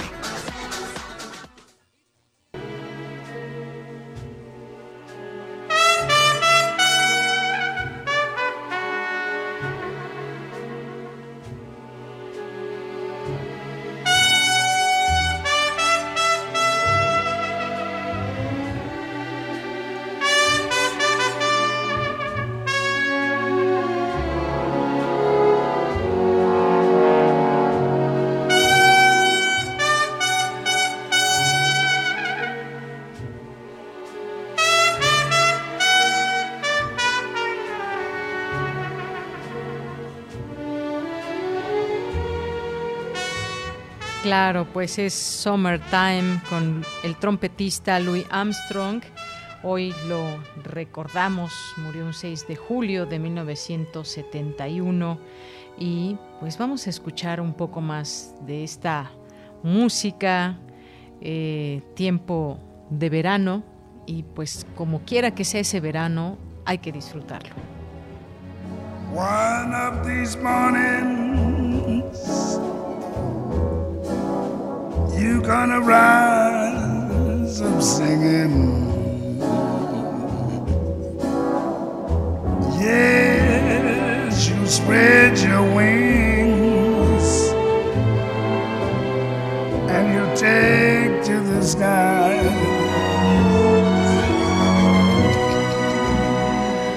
Mm, but till that morning. There's nothing can harm you. Bueno, pues yo la escucharía toda completa. Eh, una tarde de jazz no cae mal. 50 años de la muerte de Louis Armstrong, el primer gran solista de jazz. Y pues nos tenemos que ir a los saludos, los saludos también que pues siempre me gusta mandar muchos saludos a todos ustedes que nos están escuchando, que nos mandan mensajes, preguntas, sugerencias, en fin, muchas gracias por hacerse presentes, parte de nuestra audiencia de Radio UNAM. Digo parte porque sé que muchos no se comunican con nosotros, nos lo han hecho saber eh, de alguna manera a través de los mensajes de audio, a través de algún correo electrónico, que ahí están, no nos escriben en redes sociales, pero ahí están y les mandamos muchos saludos, sabemos que son muchos también y que nos sintonizan todos los días. Carlos Yautotli nos dice, excelente canción de mitad de programa, Summertime. Eh, muchas gracias, Carlos, José Ramón Ramírez, aquí presente. Una, una propuesta que hoy nos hace la producción, Rodrigo Rodrigo Aguilar. Saludos también allá a Denis, Arturo, que están acompañándonos esta tarde ahí en Radio UNAM. Gracias también eh, a Mario Navarrete, a Refrancito, aquí atentos presentes, Jean-François Charrier, Aurelio García, que nos dice eh, aquí sobre los movimientos feministas que deberían de protestar por tanta prostitución. Eh, gracias por los comentarios siempre. Eh, gracias también, nos dice Aurelio, también todo está en la educación económica, ya que muchas veces la gente no conoce que sus actos tienen un costo. Si ejerzo, si ejerzo mi sexualidad debe ser responsablemente porque muchas veces vienen embarazos no deseados. Sí, efectivamente hay tasas muy altas de embarazos no deseados, sobre todo en población muy, muy joven y hay campañas y hay información, sin embargo, esto sucede y es de poner atención desde todos los flancos. Gracias, Aurelio. Jean-François nos dice, es el recuento del mundo con el enfoque de la chaviza en radio. Eh, saludos, Jean-François Charrier, muchos, muchos saludos a ti, un abrazo. Mario Navarrete nos dice felicitaciones. Nosotros pasamos el jueves 1 de julio en la Escuela Nacional Preparatoria 5 en Cuapa. Le dimos las gracias, les dimos las gracias muy efusivamente a todos los integrantes. Gracias, Mario. Gracias por los comentarios, por los videos, por las fotos. David Castillo nos dice aquí segunda dosis de Sputnik a todos los involucrados. Gracias totales y nos manda aquí una foto que pues bueno, aquí le están aplicando su vacuna Sputnik ya en segunda dosis y una, una foto de México, una foto no, una playera que está portando de México, Rusia. Muchas gracias David Castillo y bueno, pues tenía que llevar hoy esa playera México-Rusia. Eh, gracias mm, también por aquí quien nos escribe, Rebeca Vega, Carlos Ábrego, Guerrero, ya en sintonía, excelente tarde, la Monroy M, Miguel Valtierra también, muchas gracias aquí por, por todos los comentarios. Son bienvenidos. Eh, gracias también a Jorge Fra, a Miguel Rebollo, a Vic eh, Foncácer también, Anita Vázquez, Diana Chacón, muchas gracias a Efren Vázquez también, El Renegado 2021, Carlos Arturo Jiménez, eh, R. Valle José, Desreal, Arturo García también, muchas gracias, Daniela Huer y eh, Alejandro Vázquez, Adrián Espínola, Eva Marta y a todos ustedes, gracias por estar aquí atentos y presentes. Los vamos a seguir leyendo a través de estas redes sociales, arroba Prisma en Twitter, Prisma RU en Facebook. Nos vamos a la información con mi compañera Dulce García. El próximo 15 de julio, Universum, Museo de las Ciencias de la UNAM, reabrirá sus puertas al público. Adelante, Dulce. Deyanira, te saludo con mucho gusto a ti al auditorio de Prisma RU. Universum, Museo de las Ciencias de la UNAM, reabrirá sus puertas a partir del 15 de julio de 2021 y ofrecerá nuevamente al público en general un espacio de recreación y aprendizaje con las medidas necesarias que garanticen la salud de sus visitantes y del personal que labora en el recinto. Debido a la contingencia por la pandemia de COVID-19, Universum, espacio pionero en la divulgación de la ciencia, cerró sus puertas durante varios meses. Sin embargo, en este tiempo se preparó con protocolos de higiene, desinfección y seguridad para que los asistentes estén cómodos, se adecuaron las instalaciones, se capacitó a sus anfitriones y sobre todo se reinventó para contar con nuevas experiencias. De jueves a domingo, de 10 de la mañana a 4 de la tarde, Universum atenderá al público mediante visitas guiadas en grupos de máximo 10 personas, las cuales disfrutarán de las siguientes salas: el imaginario matemático, R3, reduce, reutiliza, recicla, cerebro, nuestro en el mundo, salud, vida en equilibrio, población, sexualidad, océano, inmensidad desconocida, agua, elemento de la vida, hábitat, el lugar donde vivimos, la química está en todo y de la exposición temporal también, nosotros robots, que abre al público exclusivamente por dos semanas, así es que no se la pierdan. Cabe mencionar que para mantener un aforo controlado, 50% del boletaje se venderá en taquilla y el resto en línea. Recordemos que el costo del boleto es de 30 pesos. No te pierdas ir a Universum ahora que reabre sus puertas. Es la información. Muy buenas tardes. Muchas gracias, Dulce García. Nos vamos ahora con Cindy Pérez Ramírez. Un estudio de la Clínica de Trastornos del Sueño de la UNAM reveló que cuando en la niñez se presenta sonambulismo, en la edad adulta se debe tener mucho cuidado con el consumo de alcohol u otras eh, sustancias como las drogas. Adelante, Cindy. ¿Qué tal, Deyanira? Muy buenas tardes a ti y a todo el auditorio. Ulises Jiménez Correa, investigador de la Clínica de Trastornos del Sueño de la Facultad de Medicina de la UNAM, reveló que, de acuerdo con un estudio que realizó, cuando en la niñez se presenta sonambulismo en la edad adulta, se debe tener cuidado con el consumo de alcohol u otras drogas porque es probable que se registren nuevos problemas del sueño relacionados con conductas sexuales, sexomnia o de alimentación. El sonambulismo es un de disociación en el cual la persona dormida tiene conductas similares a cuando está despierta o en vigilia, pero no es consciente de ello, pues se encuentra en la fase de sueño más profunda. Las actividades que realizan van desde abrir los ojos, hablar, comer, llorar o pelearse. Hay otros pacientes que tienen variantes de sonambulismo como levantarse a comer estando dormidos, hay otros que tienen conducta sexual estando dormidos, otros se ponen a llorar estando dormidos. Entonces, bueno, es conducta de vigilia que se presenta durante el sueño. Entonces, bueno, ese es un tema muy interesante. Ese tipo de conductas se conocen como parasomnias de activación. recientemente en un estudio de, en una revisión sistemática que hicimos, pues bueno, encontramos que hay una relación muy importante entre las adicciones y este tipo de trastornos de sueño. El trabajo de Jiménez Correa, publicado en la revista CN Spectrums, revisó la presencia de parasomnias, conductas durante el sueño, en pacientes con adicción o durante tratamientos por adicciones, especialmente aquellas relacionadas con el movimiento ocular rápido MOR y sueño no MOR. Durante los periodos de abstinencia enfrentan más parasomnias relacionadas a la conducta violenta durante el sueño y las pesadillas. Por otro lado, los periodos de abstinencia a las drogas están más relacionados con las parasomnias del sueño de movimientos oculares rápidos. Entiéndase la conducta violenta durante el sueño y las pesadillas. Con la pandemia seguimos teniendo pacientes de todas las edades y el problema más importante tiene que ver con la sobreexposición a los aparatos electrónicos en la noche. Entonces, bueno, Aquí la idea es apagar cualquier aparato desde una hora antes de acostarse y tener un horario estable para acostarse y para levantarse eh, de acuerdo a las necesidades de cada quien. Deyanira, el investigador de la UNAM, destacó que en cada caso es necesario tomar algunos puntos en consideración. En los infantes lo mejor que los padres de familia pueden hacer es fomentar el ejercicio por la tarde a fin de estar más despiertos y en la noche tengan mayores ganas de dormir, así como disminuirles los estímulos de luz que provienen de los televisores o equipos celulares desde una hora antes de acostarse. Esta es la información que tenemos. Muy buenas tardes. Muchas gracias, gracias Cindy. Nos vamos ahora al reporte internacional de la ONU. Información internacional.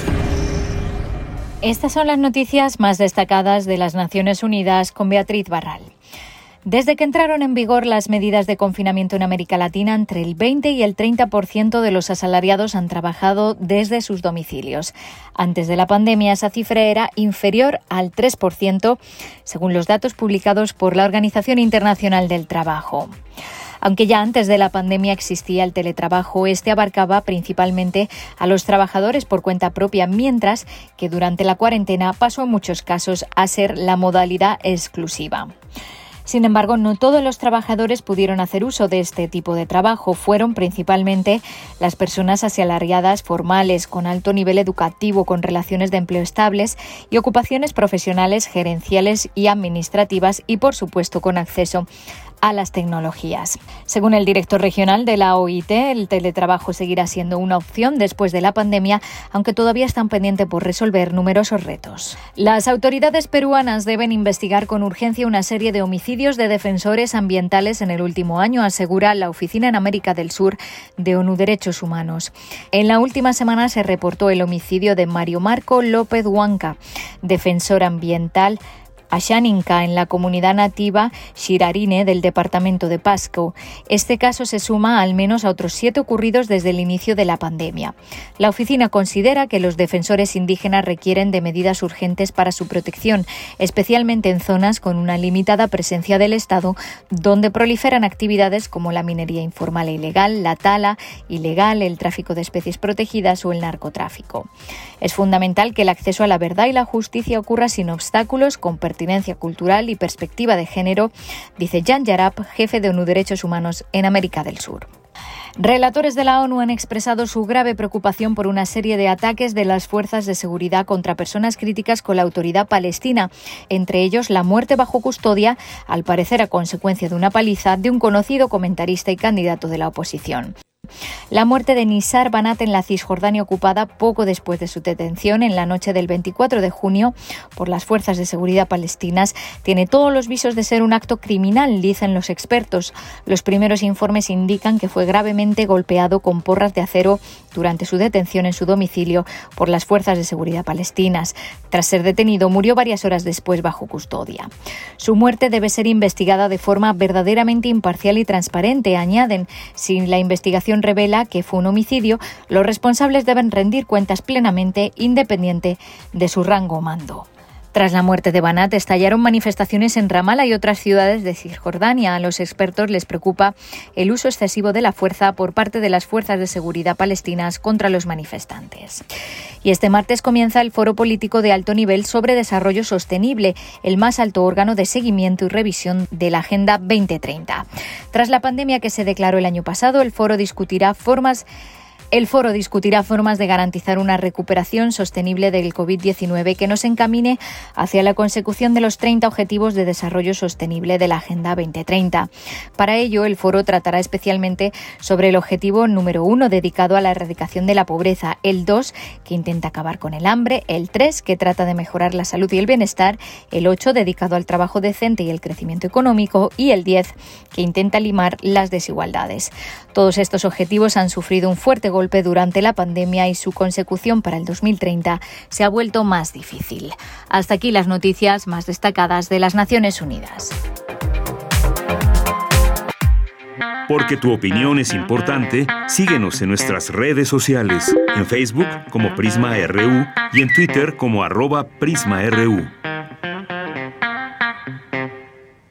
Son las 2 de la tarde con 18 minutos y estamos en esta segunda hora con varios temas y en algún momento yo les había dicho que eh, recordamos esa nota de Dulce García en donde nos habló de un trabajo importante, una tesis doctoral por un trabajo de giardiasis y pues hemos invitado hoy a su autor y por este trabajo justamente sobre giardiasis, enfermedad diarreica que afecta a niños, eh, personas de la tercera edad, el doctor José Ignacio de la Mora, de la Mora del Instituto Nacional de Pediatría ganó la 33 edición del premio Lola e Igor Flisser, pues, a la mejor tesis doctoral en parasitología. El doctor de la Mora eh, contó con la tutoría de Gabriel López Velázquez en el laboratorio de estudio de biomoléculas y salud infantil, errores innatos de metabolismo y tamiz del Instituto Nacional de Pediatría.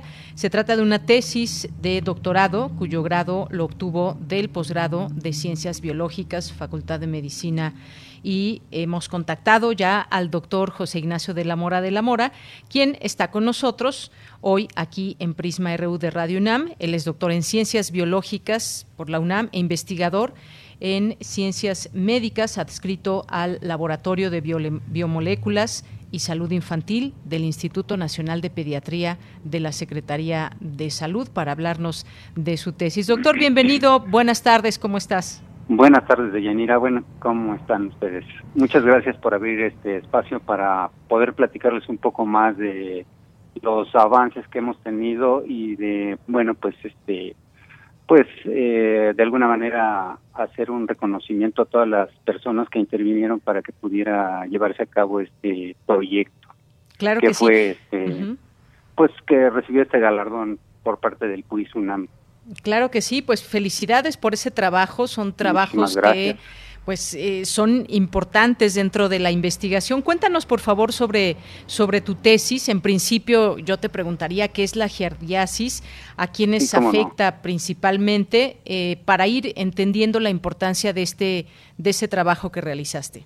Claro, la giardiasis es una enfermedad este, gastrointestinal transmitida por los quistes del protozoario parásito Yardia lambia este protista parásito se aloja en el intestino y provoca diarreas continuas y este bueno genera el síndrome de, de mala absorción intestinal sobre todo en pequeños infantes no en las edades de entre cero y tres años y medio aproximadamente es cuando más este se ve afectada la población infantil eh, ya sea porque se llevan este objetos eh, a la boca y no tienen la debida precaución los padres de cuidar que no te que no este eh, convivan con mascotas no es una enfermedad que es transmitida por agua y en ese sentido pues también tiene mucho que ver la condición este, en la que se encuentra este, el agua de consumo humano así como los alimentos que nosotros ingerimos. Y es necesario tener en consideración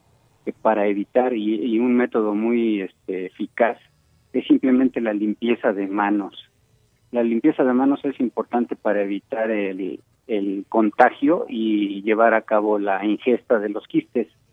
Los quistes en el intestino, este, hay un proceso de desenquistamiento por este, cuestiones del ácido estomacal y entonces se establece la colonización por este parásito que este, provoca diarreas continuas. Muy bien. Y esto es, digamos, a grande, grandes rasgos para que entendamos qué es esta enfermedad de la yardasis. Ya nos dices cómo se, se contagia. ¿Qué tan frecuente es? Y si esta enfermedad es una enfermedad eh, nueva o cómo interactúa con los medicamentos. ¿Qué es lo que, que tú encontraste a través de tu investigación?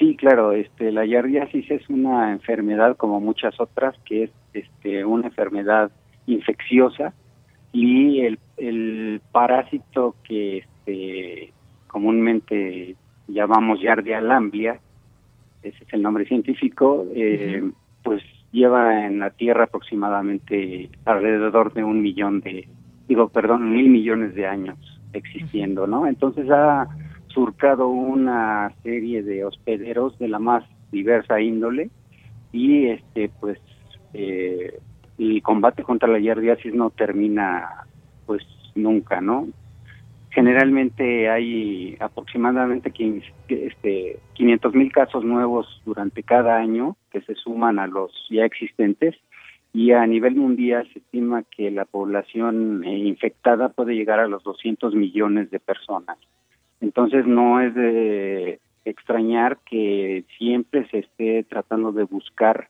la manera de combatir a este parásito. Y bueno pues la idea es tratar de generar nuevas este alternativas al tratamiento. Y para generar esas alternativas al tratamiento es necesario conocer de la biología de este parásito para poder eh, contrarrestar la infección en el humano y bueno, y antes que nada quiero comentar que este parásito también es capaz de infectar a otros este, hospederos. En ese sentido voy a que animales de granja y este, animales silvestres pueden este, ser reservorios de esta infección, de este, de este parásito, y pueden ser algunas cepas eh, transmitidas al humano. ¿Sí? Entonces es muy importante este el estudio y, el combate, pues teniendo nuevas herramientas con qué luchar contra este parásito. Así es, que, es parte justamente de lo que propone este trabajo, esta tesis, ese objetivo de encontrar pues una manera de atacar o combatir al, parásito. Eh, ¿cómo, ¿Cuál es la respuesta o cuál es la posibilidad también de que se ataque con eh, fármacos? ¿Qué es lo que tú llevaste, desarrollaste a cabo en el laboratorio, doctor? Sí, claro, este, las cepas que infectan al humano hay muchos reportes de, este, grupos científicos en todo el mundo que em, corroboran la resistencia a muchos fármacos utilizados para controlar la yardiasis. En ese sentido es necesario este pues abordar con nuevas con el descubrimiento de nuevas moléculas o con nuevos tratamientos para este eh, paliar esta enfermedad muy bien, bueno, pues esto es parte de esos trabajos que eh, pues se realizan desde los laboratorios y que fíjate, doctor, que muchas veces no, no analizamos con detenimiento o no vemos con ese detenimiento tantas, tantos trabajos que se van realizando y que aportan mucho desde nuestra universidad, trabajos que como en este caso tuyo, pues ha sido, ha sido reconocido, ha sido premiado, porque pues aportan elementos entre innovación, eh, descubrimientos que no se tenían y que se hacen desde laboratorios con muchas, muchas horas. ¿Cuánto tiempo te, te tomó eh, hacer este trabajo? Bueno, el trabajo surge a raíz del estudio de, nuevas alternativas para combate contra la yardiasis y en ese sentido voy a que este, previamente antes de inscribirme en el posgrado para obtener el grado de doctor estuvimos trabajando arduamente este, te digo, dos años previos y en ese inter nosotros descubrimos esta una una molécula que secreta el parásito al intestino y que tiene que ver con la este, permanencia de la infección en el huésped, en este caso el humano. Nosotros utilizamos una cepa este, de referencia para generar este estudio y nosotros eh, a lo largo de todo el estudio eh, nos vimos eh, involucrados a desarrollar estrategias que no se habían desarrollado previamente para el combate a la yardia. ¿eh? En ese sentido, este, nosotros, eh, a partir de la estrategia de proteínas recombinantes y a partir de que pues ahora se utiliza ese tipo de tecnologías, nosotros adicionamos unos sitios específicos para el corte de ciertas proteasas proteasas que también tienen que ver con este con el parásito y, y fuimos a lo largo del estudio rastreando esta actividad tanto en los extractos del parásito como en el proceso de enquistamiento que lleva a cabo el parásito y este pues eh, finalmente mediante técnicas eh, de espectrometría de masas que son este, para identificar algunas moléculas previo a, una separación que se hizo, este, descubrimos que una de las fracciones tenía esa capacidad de escindir o cortar estas este, partes de las proteínas recombinantes que nosotros ocupamos y que finalmente nos este, dieron idea de que era una proteasa que ya había sido descrita, pero no había sido descrita como posteriormente nosotros este, la describimos utilizando un sistema eh, donde eh, se expuso esta fracción a plaquetas, a, plaquetas aisladas de humano y logramos su agregación plaquetaria. Entonces este, describimos que también tiene que ver con la agregación plaquetaria y bueno, este, como es una proteasa que secreta el parásito al intestino, nosotros proponemos que también puede ser un potencial blanco para el diseño de fármacos que pueden ir dirigidos directamente al lumen intestinal y que pueden tener impacto sobre la eliminación del parásito en el intestino, ¿no? Diseño de fármacos. Básicamente. Sí, Muy bien. Exactamente. Pues yo te quiero agradecer estos minutos aquí en este programa Prisma RU de Radio UNAM porque pues nos, nos da la oportunidad este tipo de investigaciones, tú que nos hablas de, de esta investigación, de conocerlas, de conocer sus usos en el ámbito también médico, con esto que nos dices del diseño de fármacos, tras haber dado cuenta de toda esta investigación. Así que no me resta más que agradecerte, felicitarte de nuevo y pues eh, enhorabuena por este este, trabajo que aporta y gracias, doctor José Ignacio de la Mora de la Mora. No, pues muchas gracias a ustedes, este, que tengan buenas tardes. Gracias, igualmente un abrazo. Hasta luego. Hasta luego. Bien, pues eh, el doctor José Ignacio de la Mora que nos presenta este, este trabajo, sin duda es eh, interesante además conocer los trabajos que se hacen desde nuestra universidad y que dan, dan esas eh, proyecciones también que resultan de interés eh, para la sociedad porque pues se descubren cosas y se dan elementos como en este caso para diseñar fármacos y todo pues desde esta enfermedad que muchos de nosotros quizás ni siquiera conocíamos por nombre, que es la giardasis. Así que, pues muchas gracias y continuamos. Prisma RU. Relatamos al mundo. Bien, pues es momento de irnos con los poetas errantes que en esta ocasión nos dejaron el siguiente material que se llama Los adultos no existen de Tana Ramos.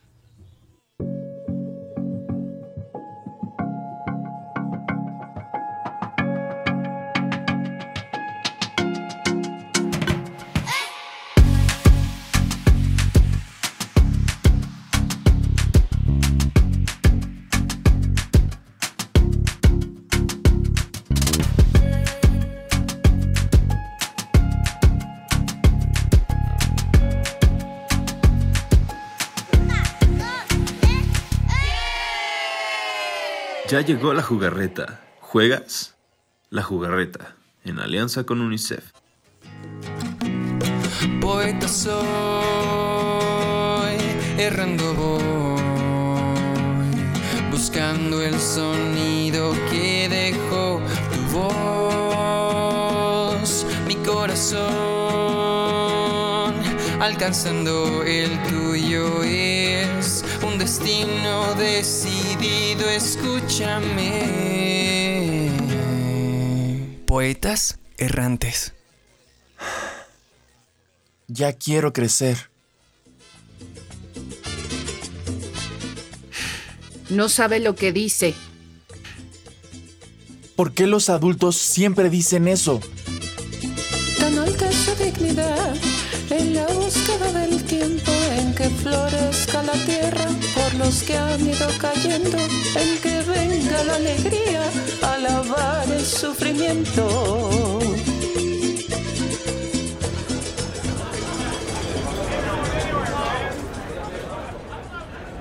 A ver, dígame por qué.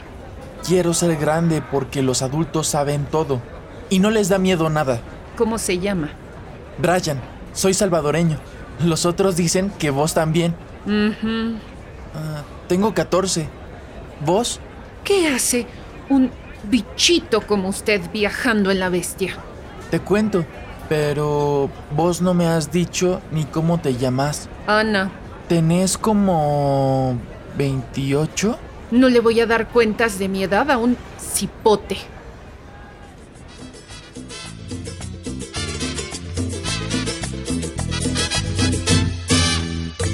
Sí me la dijo. Ana tiene 40 años. Le quitaron a su familia, pero no sé quién ni por qué. Dice que la andaban siguiendo y que en Estados Unidos será libre. No le gusta que le pregunte más cosas. Yo quisiera contarle bastantes, como que extraño a mi hermana y a mi mamá, pero no le interesa. Dale que la marcha es lenta, pero sigue siendo marcha. Se acerca la madrugada.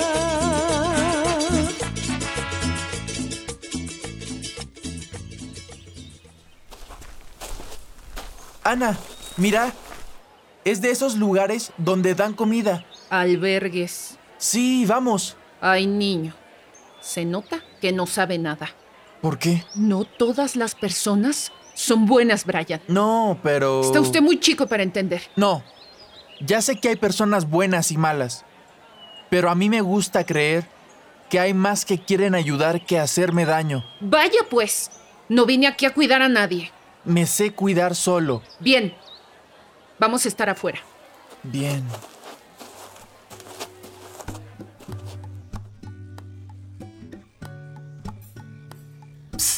¿Estás despierto? ¿Yo? Pues sí. Me llamo Pepe. ¿Qué hubo? Me llamo Brian. Oye, vi que te peleaste con tu mamá en la entrada. No es mi mamá, es Ana. Mi amiga. Los dos somos del Salvador. La conocí en el camino. Mmm, ya. Yo de Honduras. Venía solo, pero igual conocí a dos amigas. ¿De nuestra edad? Sí. Una tiene 18 y otra 15 como yo. Yo tengo 14. Pero buscas amigas muy grandes, Brian. no creo que ella me vea como su amigo. Siento que le estorbo. A mí nunca me sale hablar con gente mayor. Creen que no pensamos por ser niños, ¿no? Sí, eso decía mi papá. Y que el mundo es de los adultos. ¿Vive? Sí, pero él me hizo daño. Por eso voy a la Unite. Qué feo. Pepe. A veces pasa. A la gente le cuesta trabajo hablar. Por eso prefieren gritar o golpear. ¿Por qué no se acuerdan de cómo hablar con nosotros? A lo mejor un día despiertas siendo adulto y se te olvida. Hay que dormir ya. Sí, pero me dieron un chocolate. ¿Querés, Brian?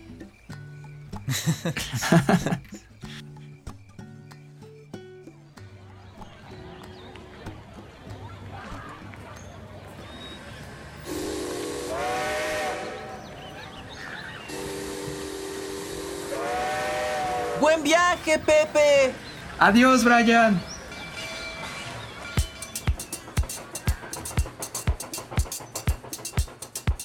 Ana no me habló por dos semanas. Me sentía tan incómodo y cansado que terminé disculpándome. Se portó usted grosero. Yo solo trataba de ayudarle. Desde ese día hablamos todo el tiempo. Pero ¿por qué me disculpé? Hay que defendernos cuando alguien nos hace menos, ¿o no? ¿Y extrañas a tu hermana, Brian? Puchica, tanto. Pero si llego al otro lado, le voy a mandar dinero para que vaya a la escuela. Verá que sí. Oiga, yo quiero pedirle perdón. Ana, no. Le voy a contar un volado. Los adultos lloramos por todo. Nos da miedo todo. Hasta hablar con las niñas y los niños. ¿En serio? La verdad es que no existen los adultos. ¿Y entonces? Somos niños envejecidos. Pero se nos olvida y empezamos a creer que nuestras voces importan y las de ustedes no. Pero no es cierto. Nos da miedo admitirlo. Ya no somos tan valientes como a los 10 años. Gracias por contarme el secreto. Qué bueno que somos amigos. Escuche, cipote. A distinguirme paro las voces de los ecos y escucho solamente entre las voces una. Converso con el niño que siempre va conmigo. Quien habla solo espera hablar a Dios un día. Mi soliloquio es plática con este buen amigo que me enseñó el secreto de la vida mía.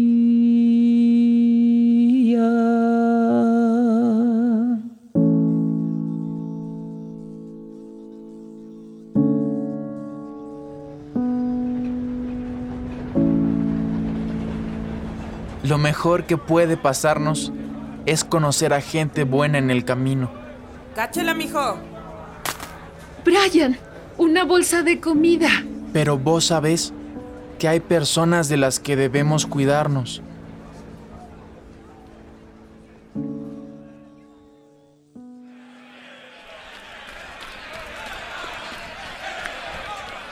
Ana, ocúltese. Tranquilos, solo nos vamos a llevar a los chamacos. Los demás pueden seguir su camino. Llévenselos. ¡Suéltelo! ¡Brian! ¡Corra! ¡Ana!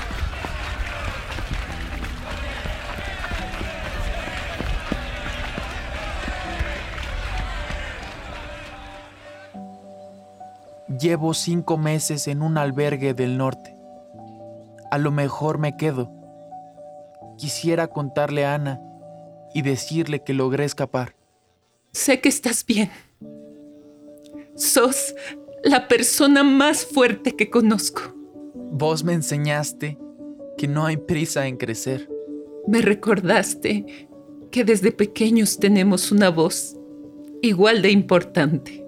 Y que algún día yo también seré adulto. Y mi tarea será no olvidar todo lo que soy hoy. Hasta que nos volvamos a ver, amigo. Hasta que nos volvamos a ver, amiga.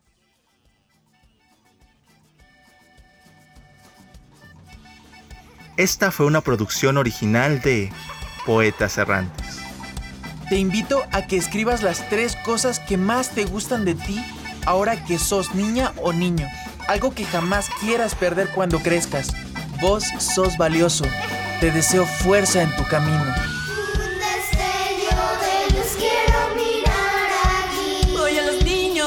Su canto, que sigan los juegos, olvida tu llanto.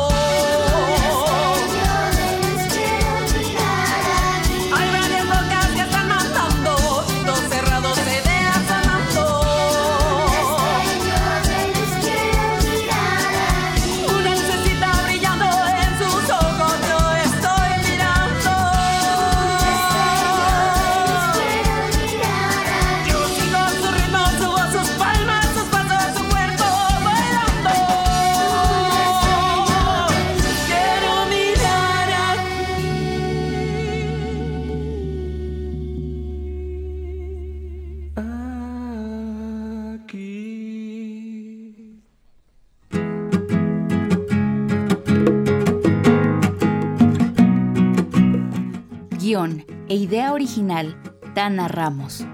Musicalización y voz, Sergio Vargas. Canto y voz, Lupita Buenrostro y su grupo Buen Rostro.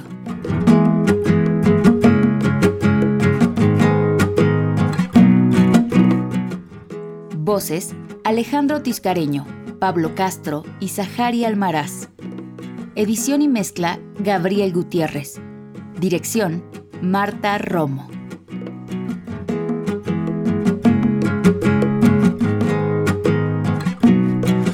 Poeta soy, errando voy, buscando el sonido que dejó tu voz, mi corazón, alcanzando el tuyo es un destino decidido, escúchame. Poetas errantes. La jugarreta, en alianza con UNICEF. Bien, pues gracias a los poetas errantes y en esta sección de este martes. Nos vamos ahora a literatura. Prisma RU. Relatamos al mundo.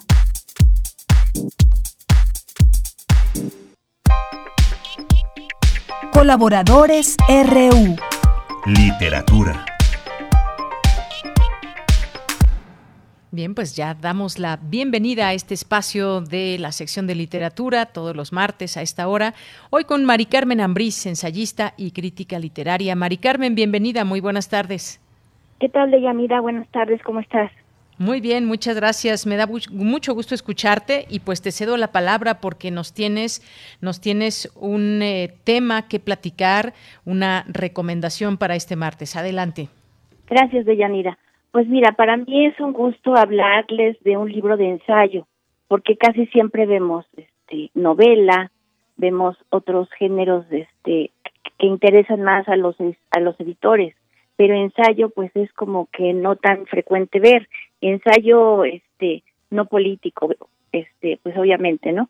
Es un libro de ensayo con una prosa que a mí me interesa, con un ritmo, con una manera de escribir diferente a otros ensayistas. Esta es la característica que tiene Gabriel Bernal Granados, que desde hace tiempo nos viene entregando este unos estupendos libros de ensayo. Eh, ahora, bueno, eh, ¿qué, qué, es, ¿qué pasa con este libro sobre Leonardo da Vinci? A mí me gustaría aclarar que, este, bueno, pues en primer lugar decirte que se llama El regreso de los dioses paganos Leonardo da Vinci, está escrito por Gabriel Bernal Granados, publicado por la editorial Turner, eh, en este año en México. Este, en este año sí, sí, se publicó en España primero y en, en menos de un mes me cuentan de la editorial que la edición se agotó. Entonces, pues esperamos que le vaya también bien a este libro en México. No es un libro solamente para especialistas de arte. Cualquier lector interesado en la literatura, en el arte, en la filosofía, podrá entrar en este universo que plantea eh, Gabriel Bernal acerca de Leonardo da Vinci. Yo pensaba antes de leer este libro, tenía yo este, este prejuicio de que todo acerca de Leonardo da Vinci pues ya estaba estudiado, dicho, ya ya muy relacionado con este con otras cosas, ¿no? Pero en realidad no, siempre hay unos caminos que que no se conocen. Entonces, esa es la labor importante que hace Bernal Granados, irnos descubriendo de una manera minuciosa estas líneas que no que no conocemos acerca de Leonardo da Vinci. Bueno, entonces el nombre de Gabriel Bernal Granados regresa a la mesa de novedades como un ensayo y su particular manera de concebir el mundo. Como otros de sus libros, asume su actitud entusiasta y un espíritu que pretende abarcar todo en la medida de lo posible, como si el conocimiento fuera algo tangible que pudiéramos tocar y tenerlo entre nuestras manos, y en ese caso fuera sólido como una manera, como un pedazo de madera, multifacético como los rostros de seres humanos con deformidades que llamaron la atención de Leonardo da Vinci y recubierto de neoplatonismo, corriente que guiaba los trazos del artista, el escritor disfruta de sumergirse en temas relacionados con la filosofía, la literatura y el arte principalmente. Ejecuta abrazadas en aguas abiertas, en mares inconmensurables que lo hacen descender a profundidades alejadas del presente, a los siglos XV y XVI en Florencia, donde Da Vinci apostó por su percepción cosmogónica que incluía no solo arte, sino también matemáticas, arquitectura, óptica, mecánica, geología y botánica. Leonardo da Vinci quería propiciar un encuentro armónico con funciones y leyes compatibles para las áreas que eran de su interés y que finalmente su trabajo sirviera para poder mirar a la naturaleza como una unidad. ¿Acaso eso mismo pretende el escritor en estas 16 estaciones o ensayos que integran una visión unitaria a la gráfica de Leonardo? Leer este acercamiento a Da Vinci resulta una invitación a conocer la, sala virtual de un museo o una galería italiana y contemplar las obras que, que al ensayista le, le provocan entre cruzamientos, círculos concéntricos, paseos y digresiones. Al inicio del libro se halla una separata gráfica que muestra cada uno de los lienzos a los que hace referencia. Imagina a Bernal Granados convertido en una especie de cirujano que sobre la mesa de disecciones elabora un meticuloso análisis de cada elemento gráfico. Cito, las impresiones más íntimas de su pensamiento, Leonardo las reservaba a la imagen. Estos dibujos son las auténticas anotaciones, revelaciones que debemos buscar en las páginas de sus cuadernos. Sus anotaciones realizadas de derecha a izquierda, siguiendo un orden especular causaría sensación en escritores como Paul Valéry, quien procuró escribir a lo largo de su vida frente a un espejo, funcionan en realidad como escolios, un acompañamiento que organiza y vuelve aún más incisivo el carácter de la imagen. Hasta ahí termina la cita de Gabriel Bernal Granados. A propósito de Valéry, aquí se reconoce su, su aportación en introducción al método de Leonardo da Vinci es probable que el lenguaje valeriano más aterrizado en México habite en José Gorostiza y su depuración de la palabra, estrategia que utilizó para acercarse a la esencia de las cosas. Como refiere Carlos Valdés sobre el poema Muerte sin fin, es el poema filosófico que resume preocupaciones vitales del poeta a partir de la imagen contenida en un vaso, Dios, el hombre, el universo, la sustancia y la forma poética. Por su parte, Da Vinci también va en busca de la esencia de los elementos de la naturaleza. Una pesadilla infantil relacionada con, con un ave germina años más tarde en el lienzo Leda y el cisne, hecho que desminuza Bernal Granados con suma habilidad. La mujer y el cisne es una de las dualidades frecuentadas por el artista gráfico, señala Bernal Granados, que se contraponen y mezclan hasta volverse una misma cosa, como por ejemplo el deseo y el recato, el hombre y los dioses, lo humano y lo natural. Mario Lucertini, investigador italiano, comenta que nunca ha habido otro hombre que supera, perdón, que supiera tanto como Leonardo, no tanto de pintura, escultura y arquitectura, sino de filosofía. Para Bernal Granados, cito, la mente de Leonardo se parecía a Pico de la Mirándola. Tomaba de cada cosa lo que cada cosa tenía que ofrecer en cuanto a verdadera en sí misma y con ello crearía un ensamblaje supremo equivalente al mecanismo que explicaría el funcionamiento de lo natural. Sin embargo, más allá de lo natural se encontraba lo verdaderamente importante, el logos, esa mezcla de tiniebla y luminosidad metafísica que copia de la retórica, que es copia de la retórica con la cual los dioses se manifiestan. Hasta ahí termina la cita de Bernal Granados. ¿Qué es lo más disfrutable de este paseo por la gráfica? La manera que el escritor, todavía en el, eh, en el quirófano como si fuera un doctor, exhibe coincidencias con la literatura y la filosofía, con ese pulso, con esa meticulosidad, con, con los hilos de un tapiz que termina entrelazado.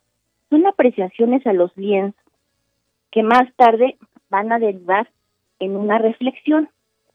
Pues eso es, eso es lo más importante de Yanira, este, lo que yo veo de este libro.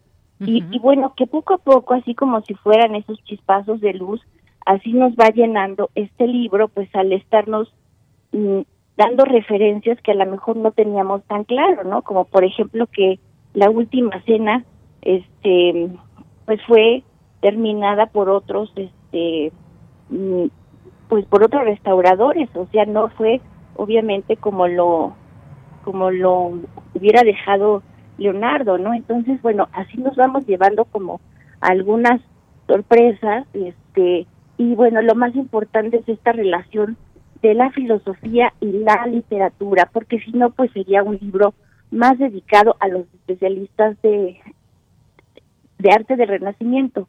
Pero bueno, pues aquí vemos esta visión que nos está ofreciendo Gabriel Bernal y bueno, es este es un libro que ya está en las librerías este de, de, de México y bueno, pues, pues este, este lo pueden conseguir este, no sé si tengas algún comentario de Yanira.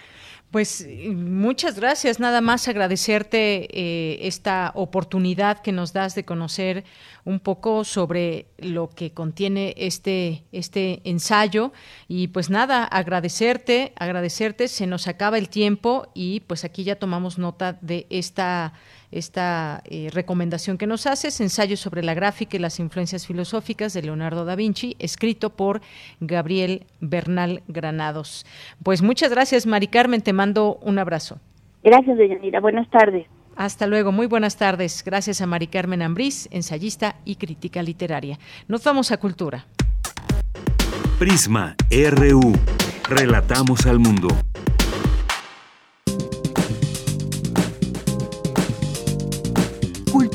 RU.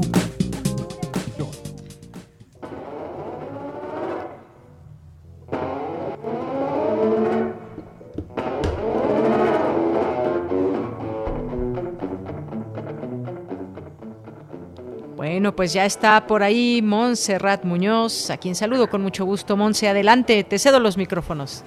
And one, and two, and you know what to do.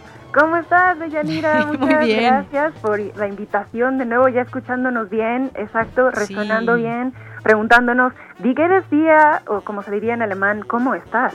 Y lo saludo en este lenguaje porque hoy... Danke Ja, good. Danke schön. Me encanta. Comenten en Twitter si ustedes también saben alemán porque hoy seremos todos guías de turista para explorar el jazz y las sonoridades del Festival Internacional Jazz Ahead que se lleva a cabo todos los meses de abril en la ciudad de Bremen.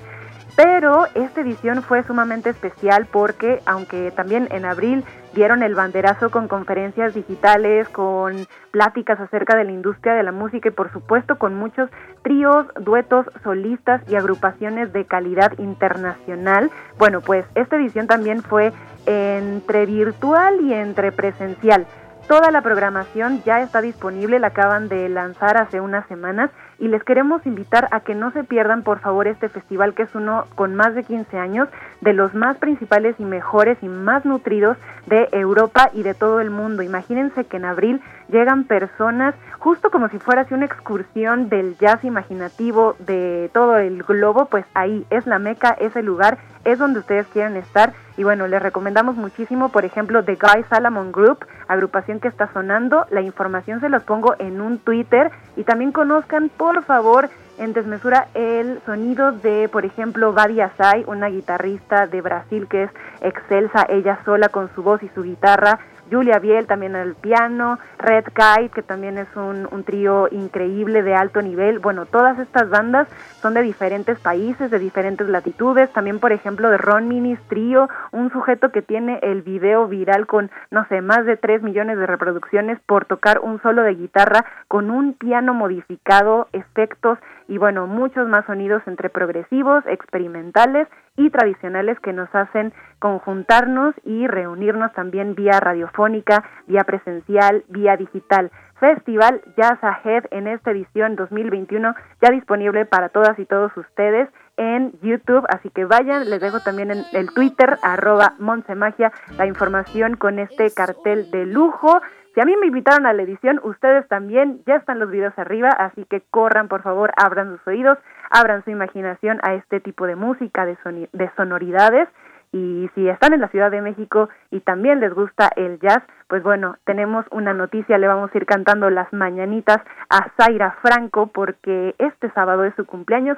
Ella es una excelente cantante, compositora y bueno, le da tanto al rock como a su propia música eh, de autoría y este sábado estará acompañada de nada más y nada menos que el maestro Telles, ahí sonando suelta la rola, Rodrigo, tenemos Soy Arena de Zaira Franco, los datos del evento iguales. Ah, tengo arena. Tengo arena el 10 de julio y por supuesto también acompañándose de el Cuarteto Mexicano de Jazz, una presencia musical entre por ejemplo, los puentes de Francia, eh, algún escritor muy famoso que ustedes saben, encontraré a la maga. ¿Tienes alguna pista de Yanira de quién estamos hablando? Mm, no, todavía. Cortázar. Cortázar, claro. Exacto, vamos a hacer un, un show, bueno, vamos a, vamos, ya me incluí, sí, claro, porque el público también es parte importante, entonces si quieren celebrar el cumpleaños de Zaira Franco, diríjanse a la reservación del el WhatsApp de El 5 Jazz Club, y bueno, ahí va a estar ella cantando, celebrando su cumpleaños, si les enaltece el corazón escuchar esta voz. Si quieren llevarse eh, un buen recuerdo de su sábado que sea muy especial y también de paso compartir el cumpleaños de Zaira Franco, les invitamos. También va a estar Eddie Vega, Luri Molina y Pablo Salas. Esto es un cuarteto de jazz. Presentan eh, la, Ay, perdón, aquí estoy. ¿Me escuchan? ¿Me escuchan? Sí. Ah, me encanta. Bueno, cuarteto de jazz mexicano acompañándose de Zaira Franco. Toda la información de nuevo en redes sociales. Aquí estamos también transmitiendo en vivo para todos y todas ustedes. Si tienen alguna duda, conversación, algún comentario, algo que quieran que también sepan que se vaya a presentar culturalmente en esta ciudad, en otras ciudades del mundo, donde podamos estar conectadas, pues también para esto es esta sección. Ayer me estrené, pido una disculpa si no me escucharon tan bien como ahorita, pero espero que podamos sonar fuerte y claro recomendándoles cosas para ver, para escuchar, para saborear, para degustar y bueno también para disfrutar imaginándonos que estamos de viaje ya sea en el Metropol Theater de Bremen o en la azotea de Zaira Franco cantando esta canción. Vean el video también en YouTube, es demasiado diría yo sensual o en, el puente más romántico de París. Ah, me, encantaría. Este concierto está dedicado a Rayuela y a Cortázar, entonces, pues por eso mencionamos estas pistas y nos vimos un poco internacionales, pero aquí estamos justo para cerrar la sección con ustedes y de nuevo muchas gracias por invitarme. Muy bien, pues nos escuchamos mañana, Montserrat Muñoz. Un abrazo y un abrazo a todo el equipo que hoy está con nosotros trabajando. A nombre de todos ellos, soy de Yanira Morán. Hasta mañana.